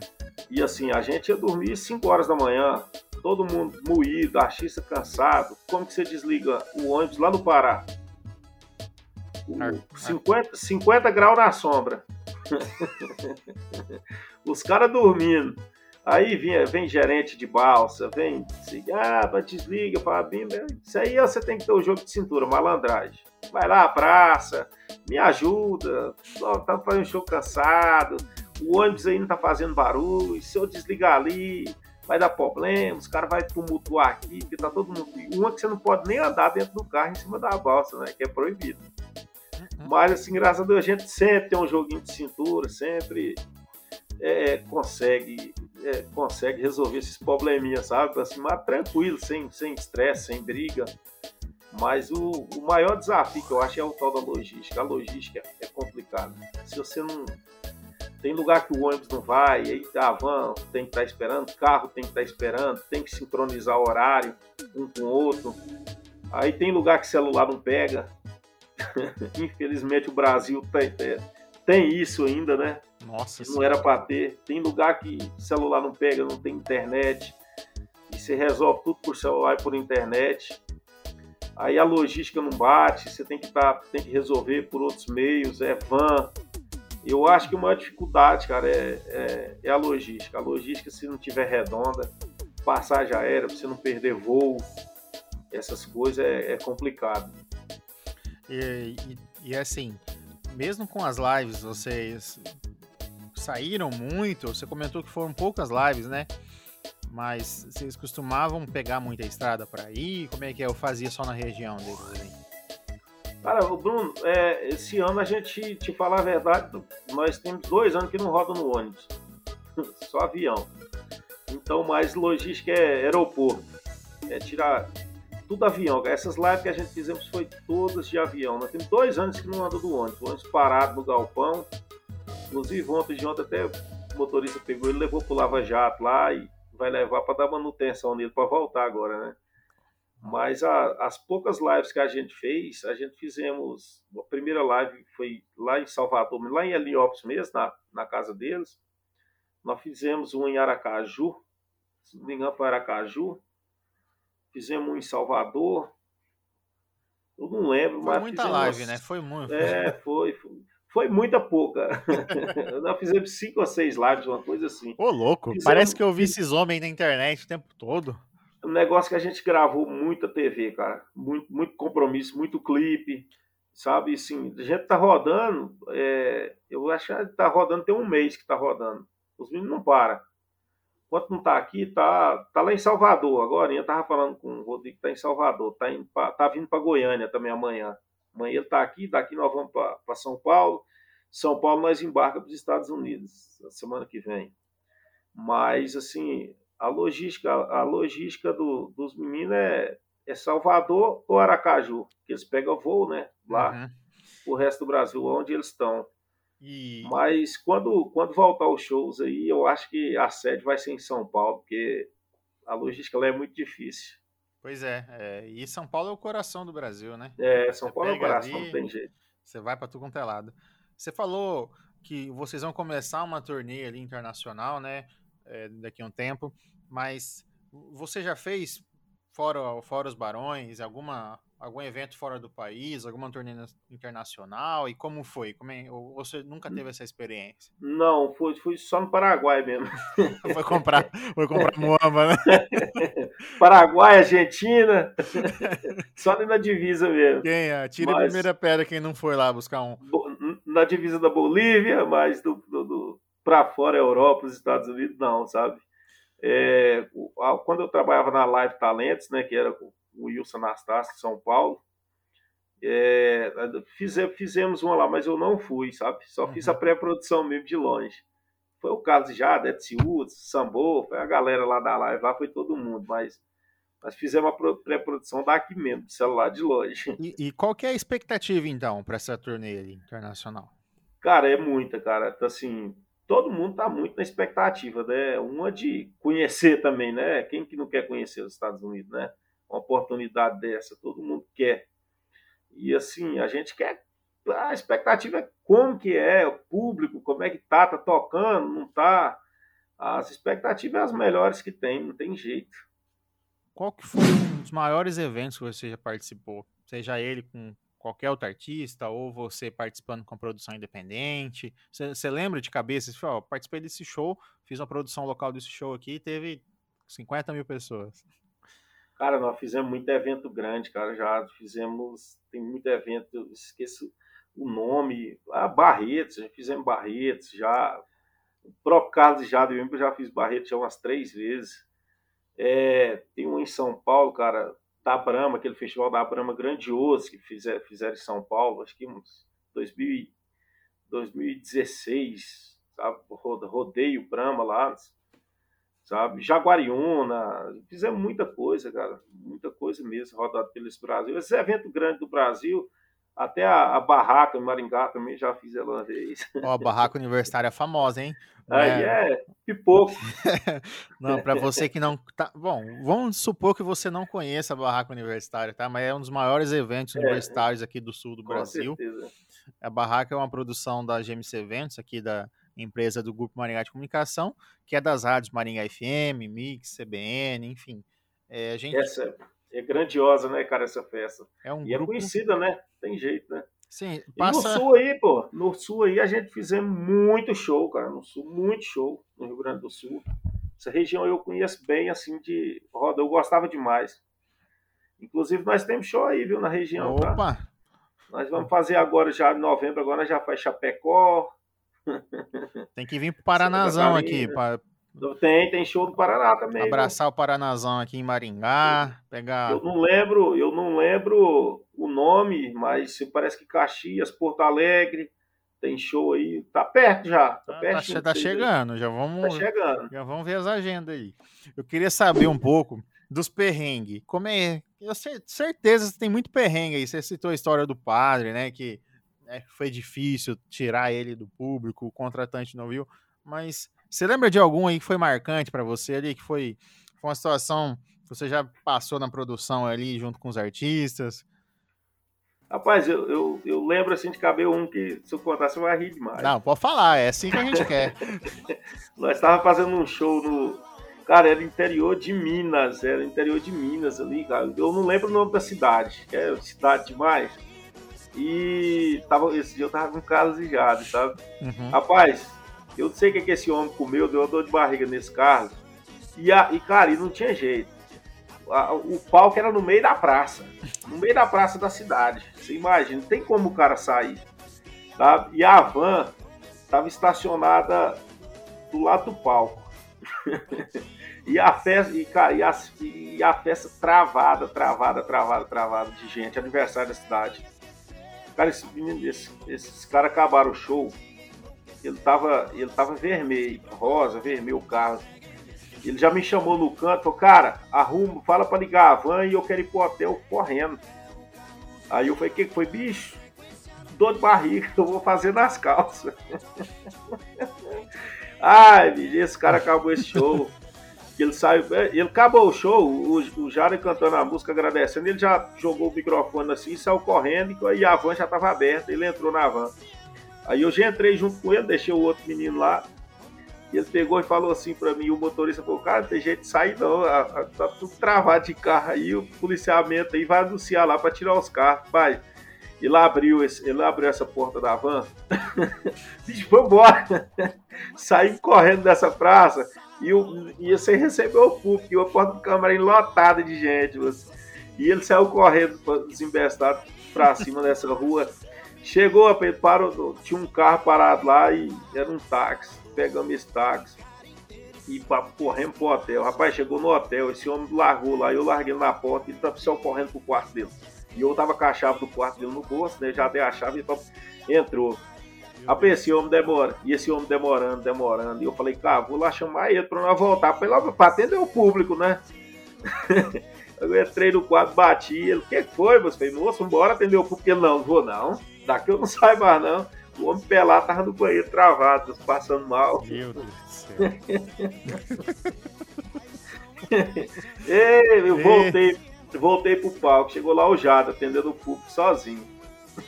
Cadê meu irmão? Cadê meu irmão? Falei, ah, nem te conto não como é que ele tá, não. Ei, que rolê, hein? E. Rolê. Bom, com o padre, né? Você já contou do. Já contou ali do.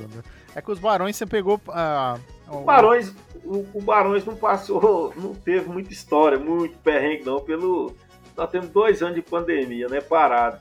Mas daqui, daqui seis meses eu vou voltar, nós vamos fazer. Você vai ver o tanto de perrengue. Não, nós vai juntar aqui, nós vai juntar alguns produtores, tem alguns amigos aqui que a gente já quer fazer uma fazer live. Fazer uma. Vamos, vamos fazer uma junto, todo mundo. Fazer uma live, contar, contar a história para esse povo rir aí um monte. Mas você tem alguma história que, é, que te emocionou bastante, sabe? Uma situação que foi muito marcante na, na sua trajetória com, com entretenimento? Cara, tem, tem, tem assim, tem essa história que a gente mais de cantor, quando o, o cara reconhece, né? Uhum. Igual o, o próprio Barões mesmo falam muito da mãe dele, sabe? Eu acho muito bonito. O Carlos também fala muito da mãe dele. Um DVD que a gente gravou até em Santa Cruz do Sul, né? Que ele, no final do DVD ele fez uma homenagem à mãe dele e e gravou uma e cantou uma música evangélica, sabe? Não, muito bonito, isso aí é, é grandioso. Mas, cara, a história eu, que eu acho mais bonita é quando o, o, cantor ele reconhece a sua equipe que você tem do lado, a, seja verdadeiro, sabe? Tem artista que vai, sobe no palco, não todos, viu? Isso é minoria, graças a Deus, né? Que o mundo mudou hoje, a tecnologia nossa aí tá muito avançada e hoje todo mundo sabe da vida do artista. Com celular, segue em redes sociais, tudo. Mas quando o artista sobe no palco, cara, que agradece ali sua equipe, é, reconhece que você está ali fazendo, porque a gente está ali, cara, para dar aquele suporte, né? Não adianta nada fazer tudo ele não subir no palco e não dar o, o máximo dele, né? Mas assim ele a gente procura trabalhar para a gente não, não deixar ele preocupado, a gente deixar o negócio redondo. Ele saiu do hotel, entrou na van, show, deu, fez a sua entrega, o público agradou, você entendeu? E atendeu o público e vambora, sabe? E, e deixou tudo 100%. E sem estresse, sem nada, banda também do mesmo jeito, a gente procura o máximo cuidar bastante, porque ali só tem profissionais e, e a equipe, quando está todo mundo redondo, cada um fazer o seu, é, é uma engrenagem, cara. O, o outro vai tocar um acordeon, o outro vai fazer, vai tocar guitarra. Agora entrou um sax na banda também, agora. É, tem duas back também, né? A gente tem duas mulheres na banda que tem um cuidado também muito grande com isso. E, cara, eu, eu creio que essa volta aí vai ser. Vai ter muita história para nós contar daqui uns seis meses. Você já. Bom, você é um cara que tem bastante é, bagagem, né? Então, sim, sim. Trabalhou com vários artistas ali. E, e você leva contigo alguns erros que você já cometeu, né? E, e hoje você aprendeu com eles e acaba, e acaba ensinando, né? Com a tua equipe ele foi, gente, não vamos fazer assim não, que isso aí eu já me ferrei lá atrás, lá, não vamos, vamos errar de novo, não. Ah, tem muito, viu, cara? Todo dia, apesar que todo dia você aprende um pouquinho, Bruno. Todos os dias você aprende. O maior erro você... aí que você já cometeu, né?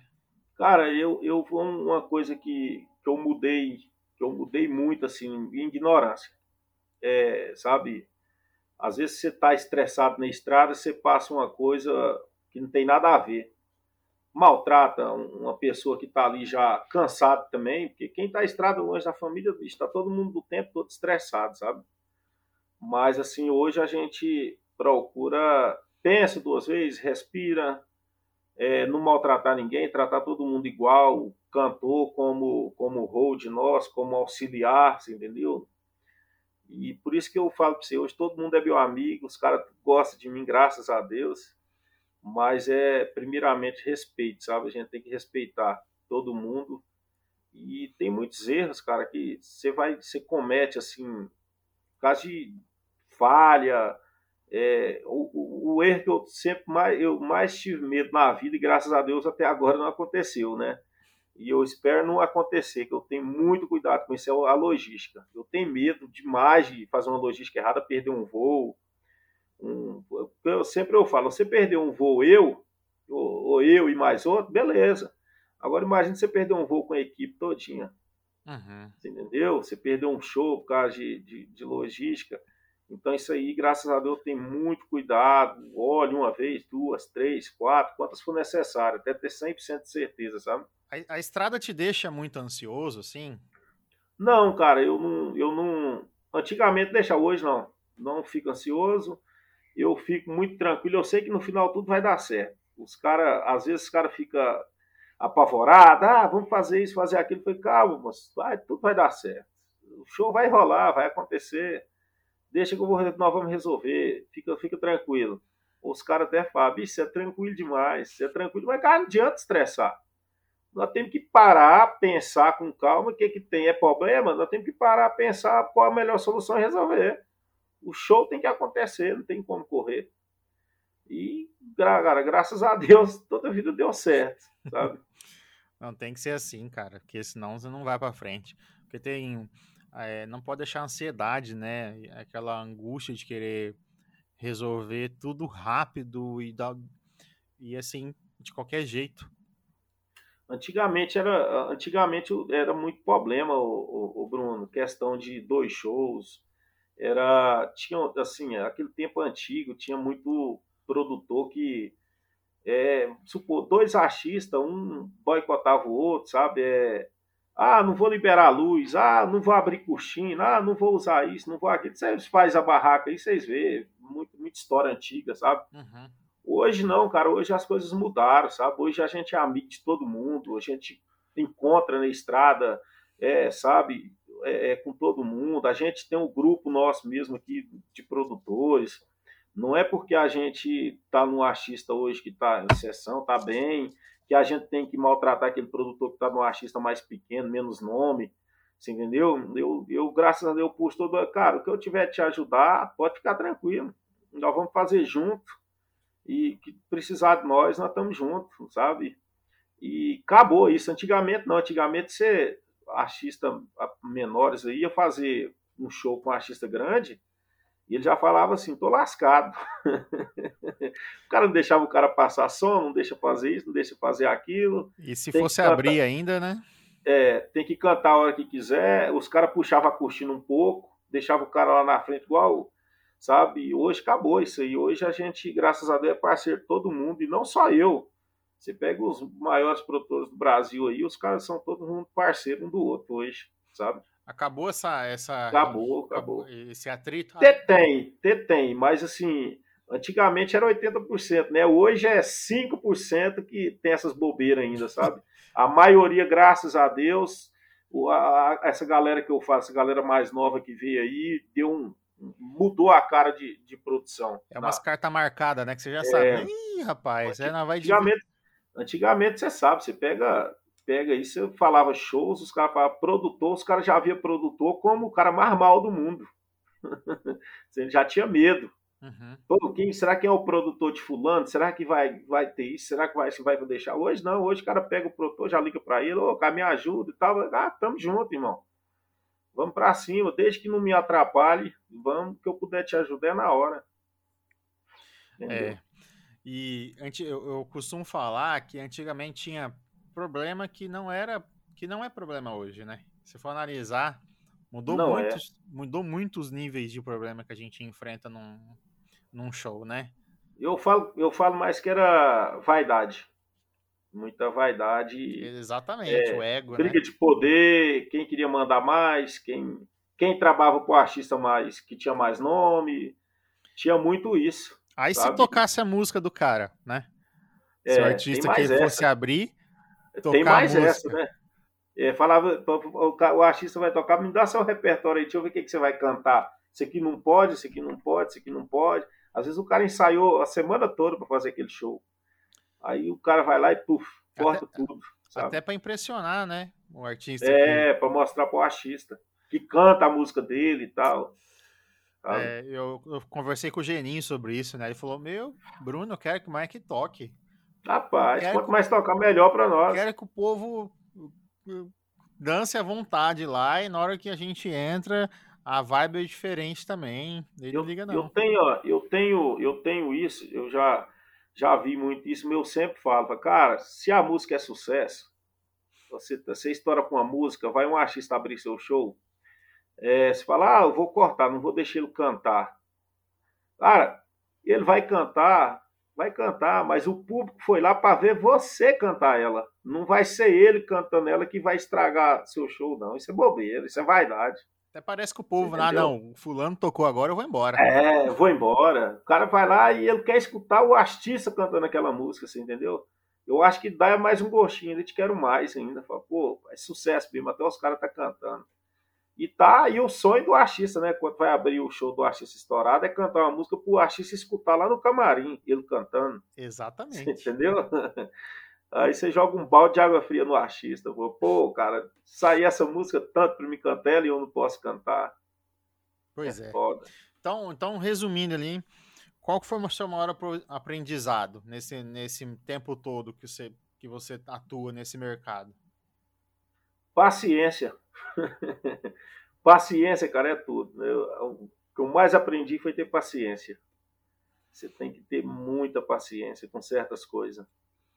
Pois é, né? Tem que saber administrar muita coisa que acontece, não? Muita coisa, cara. Tem uns trem que, que vai acontecendo, aí você vê que vai fugir do controle. E mexer com gente não é fácil, né, né Bruno? Hum, não é, é fácil mexer com gente. Você mexe com gente, tem fã, ainda que você não pode maltratar, cara. Você, você, a gente tem que ter o cuidado para não machucar, você entendeu? Tem fã que quer subir em cima de. sobe no, no grid, quer subir no palco, a gente fica com medo de é, é, energia, né? Tem muitos cabos, né? choque, essas coisas, a gente tem que tomar muito cuidado com isso, sabe? É, tem fã que quer pendura, pendura na van, um pneu passar em cima do pé, essas coisas. A gente tem que ter muito cuidado, tem que ter muita paciência, calcular as coisas muito bem calculado, o que, que vai fazer, por onde vai entrar, por onde vai sair, é, aonde escada de palco, aonde segurança, você entendeu? Isolamento, aonde vai ser a fila depois para atender o público, tem que atender, cara. Você é um cara muito tá... tranquilo, né, pelo jeito, né? Eu sou, eu sou muito tranquilo nesse ponto, por isso que eu, eu calculo muito as coisas, sabe? E eu chego no evento assim, eu olho e eu já desenho o evento tudo na minha cabeça, sabe? E depois eu vou passando para os meninos, ó, oh, vou fazer isso, isso, isso, mas assim, já está tudo calculado na minha cabeça o que, que tem que fazer. Sou muito detalhista com esses pontos. Não, tá, tem, tem que ser assim, ó, é, saber quais são as opções, né, que vai ter depois sim, do show, sim. né? Mas é para quem tá, para quem tá que já atua na área, para quem tá querendo começar, que que, que você falaria assim para esse povo, para esse teu público? Cara, tem que, tem que eu, eu sempre falo, o, o cara hoje para aprender não adianta o cara fazer curso, isso, isso é ótimo, tem que fazer para conhecimento, tá? Mas a melhor maneira, cara, é estrada. Pega um artista, vai para estrada rodar, entendeu? Pega as coisas boas, vai deixando as ruins para um lado, porque tem muita coisa ruim também que você tem que ir largando. Faz sua maneira de trabalhar, sabe? Fala, eu vou, a minha linha de trabalhar vai ser essa, entendeu? Porque você tá ali, o, o produtor, eu, eu, sempre falo, ele tá ali para. É igual o produtor fala, a mesma coisa de segurança, né? É, aquele segurança que brigão, aquele brigava com os outros, tá, que acabou, né? Segurança hoje é para organizar, né? Separar ali e tudo é igual eu falo, o produtor ele tá ali para organizar a casa, trazer, fazer uma harmonia legal de todo mundo, respeitar cada, cada profissional, porque eles são todos são profissionais, entendeu? E tá ali para organizar, fazer logística, horários, é, é, passagem de som, é, fazer logística dos artistas, às vezes tem que fazer uma rádio, tem que fazer televisão, tem que dar uma entrevista, horário de show então a gente trabalha tudo com um cronograma em mão, sabe? O que, que vai fazer, às vezes sai, isso aí é fato. A gente faz um cronograma do show, ele foge ali, mas você, você, na frente você pega, você traz ele de volta ali, vai encaixando. Mas não tem, não tem erro, cara. E fazer com coração, cara. Isso é, estrada é para quem gosta, o Bruno. Se você não gostar, cara, não gostar de viagem, se você não der conta de deixar sua família para trás, você não dá conta de mexer, porque é, é, é estrada, mexer com música é para quem gosta mesmo, tá no coração, no sangue mesmo. É um desafio, né? É um desafio muito grande. Ainda mais trabalhar com. Você já passou por diversos artistas, né? Todos eles de potencial enormes. E saber lidar com isso e ficar fora de casa. Eu não tive essa experiência ainda. Hoje eu atuo aqui nas, na produção dos eventos aqui do grupo, né? É, são eventos grandes, né? Mas essa experiência de pegar o trecho, né? Ter um artista, é, confesso que é, para mim é, é, novo, né? Eu não, não, conheço ainda, então eu sempre gosto de ouvir de quem tá, não, tá lá, não, não corre, né?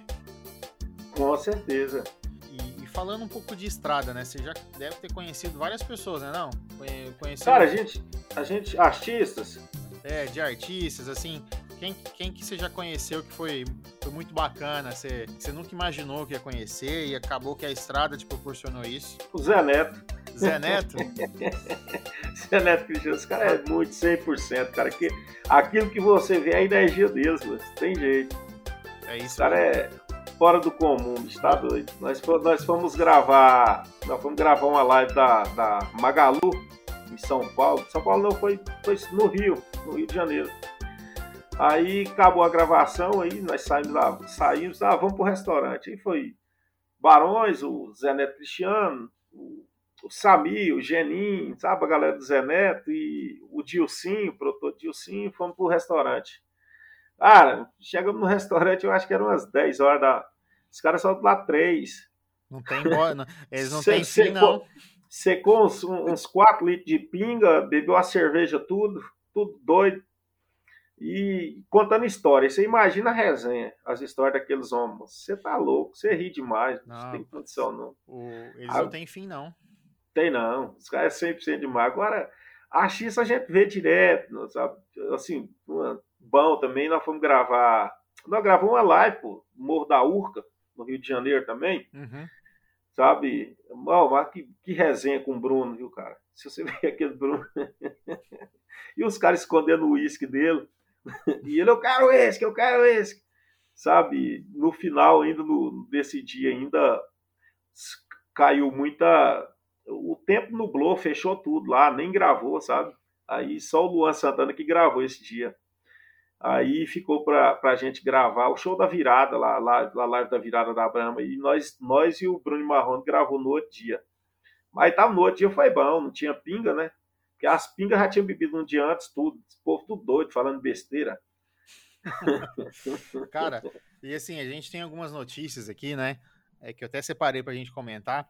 Por exemplo, ó, ali, na, ali na folha do dia 14 de julho, Barões da Pisadinha e Gustavo Lima são os mais ouvidos na Disney no primeiro semestre de 2021. Cara, é, não é para qualquer um, né? Não, você tá louco.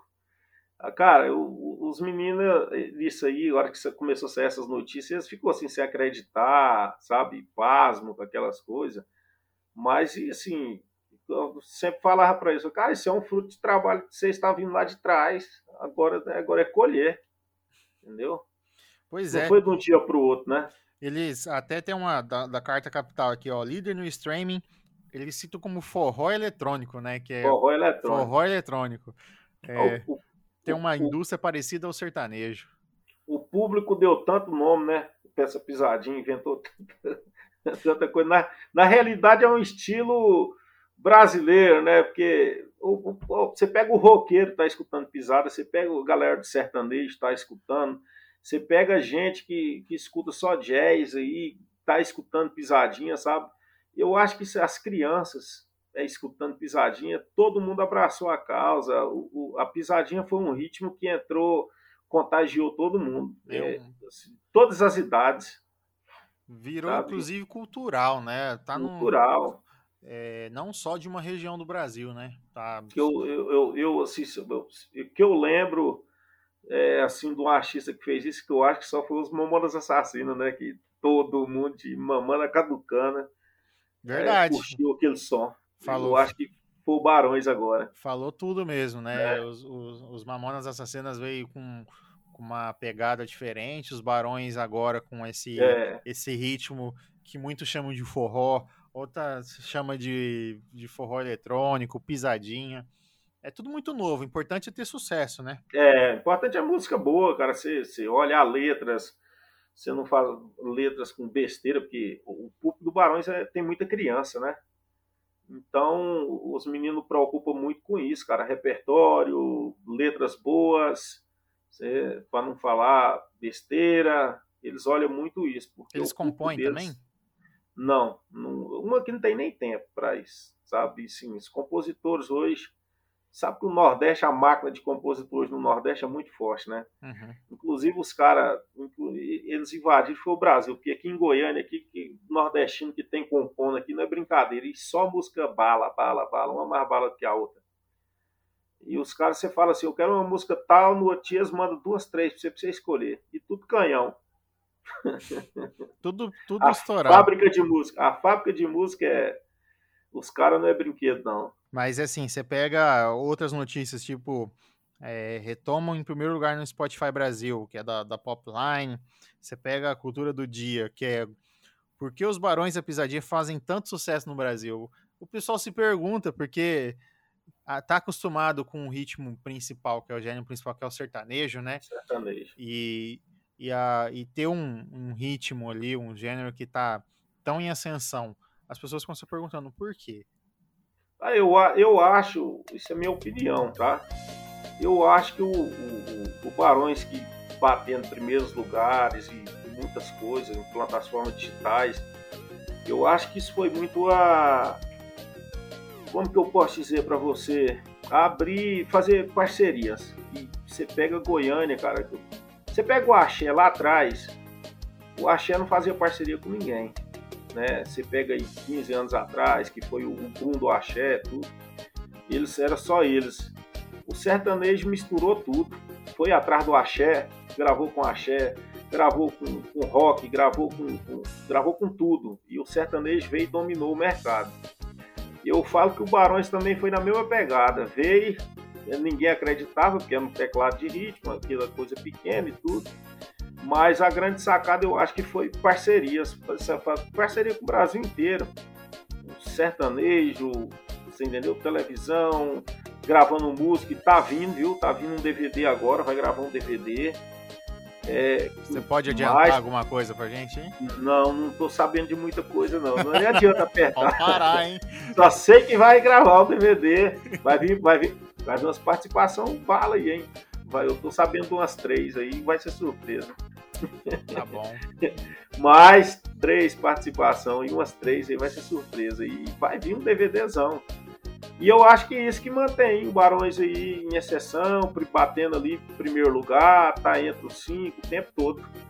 Sabe? É essas parcerias que faz. É, eu acho que se tivesse só, não tinha chegado aonde chegou, não. Entendeu? Os nomes, igual gravou com o Fernando Sorocaba, é, né, com vários, o próprio Zé Felipe agora que lançou, que tá tocando, o Brasil inteiro também.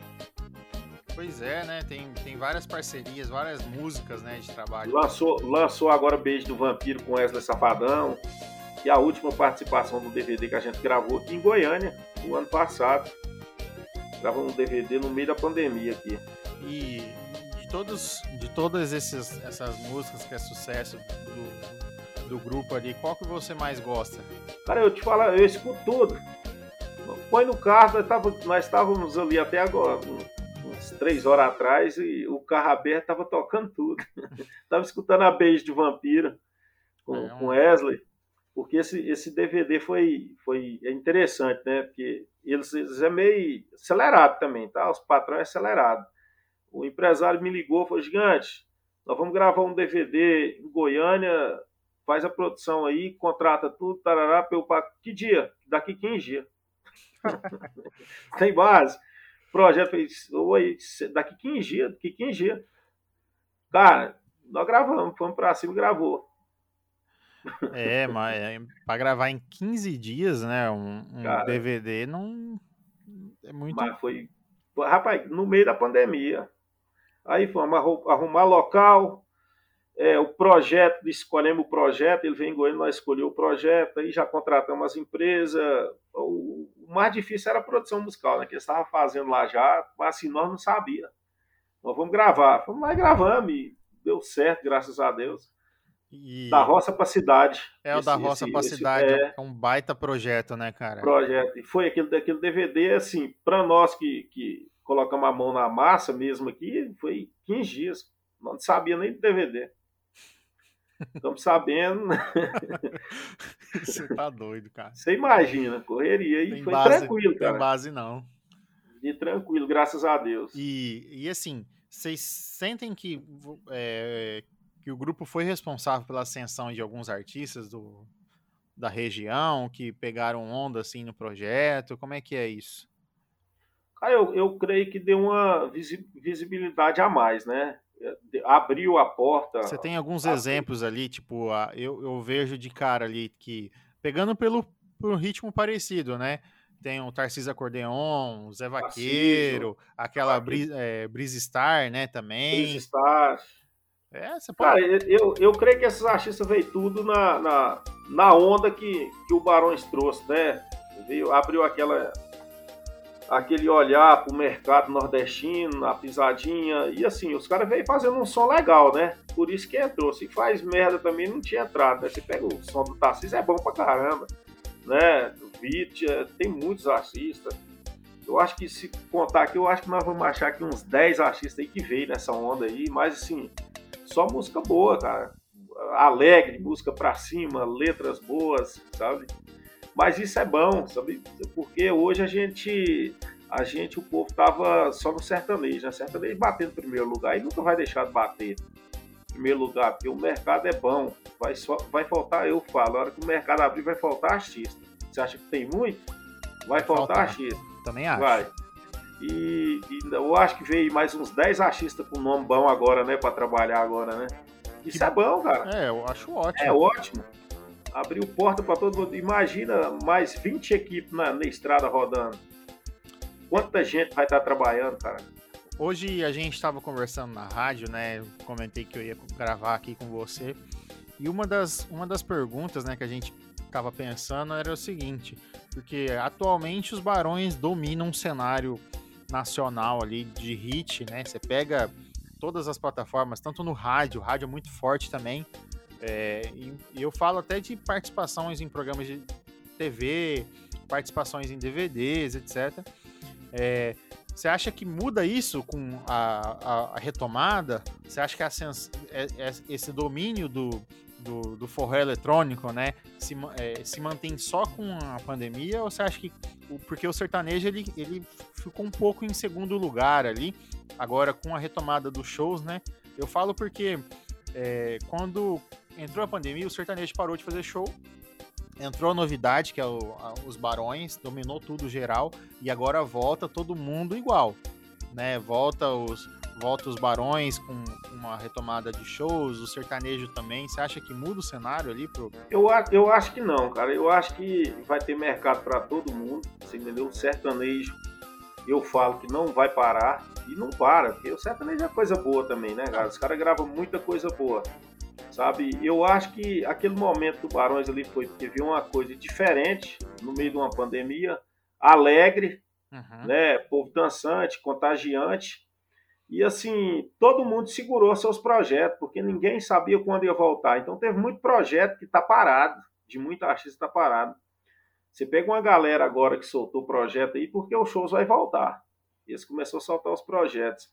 Mas, cara, eu creio que hora que voltar os shows, o, o, Brasil quer ver o Barões, o Barões da Pisadinha, porque o Barões ele não rodou aonde tem, vai rodar, entendeu? O Barões fez muitas coisas foi em muitas cidades pequenas, você entendeu? Muitos estados pequenos. Não fez o circuito de São Paulo, Rio-São Paulo, que é um dos maiores eventos do Brasil, vai fazer. Né? Paraná tem muito evento grande, Rio Grande do Sul tem muito evento, muito evento grande, Santa Catarina, Minas. Então o Barões vai pontuar nesses eventos grandes, sabe?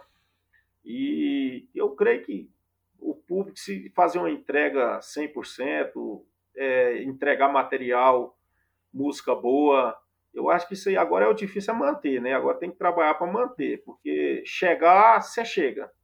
Mas agora manter é o mais difícil, né? E assim, e o escritório está ciente disso, eles estão trabalhando para isso, para manter, fazer um show legal, eles estão preocupados muito para entregar um show legal. Que eu vejo as reuniões que fazem, geralmente é em cima disso. Nós temos que entregar um show redondo. Não, com certeza. Eu creio que vai dar certo. Com certeza vão entregar, viu? Tem muita gente capacitada ali. Você é um cara muito criativo também, já sim, sim. falou das novidades ali, compras de equipamentos, é, enfim, toda a equipe. O modo que você faz a gestão da tua equipe também é muito, muito bacana, tá? Fica aí, parabéns mesmo. Não é todo produtor que, obrigado, obrigado. que, que age assim, tá? Mas é planos para gravação para DVD mesmo ficou, vai ficar só para 2022 ou vai gravar agora? Não, vai gravar agora esse ano. Esse ano ainda? Até o final do ano grava. Ô, oh, rapaz.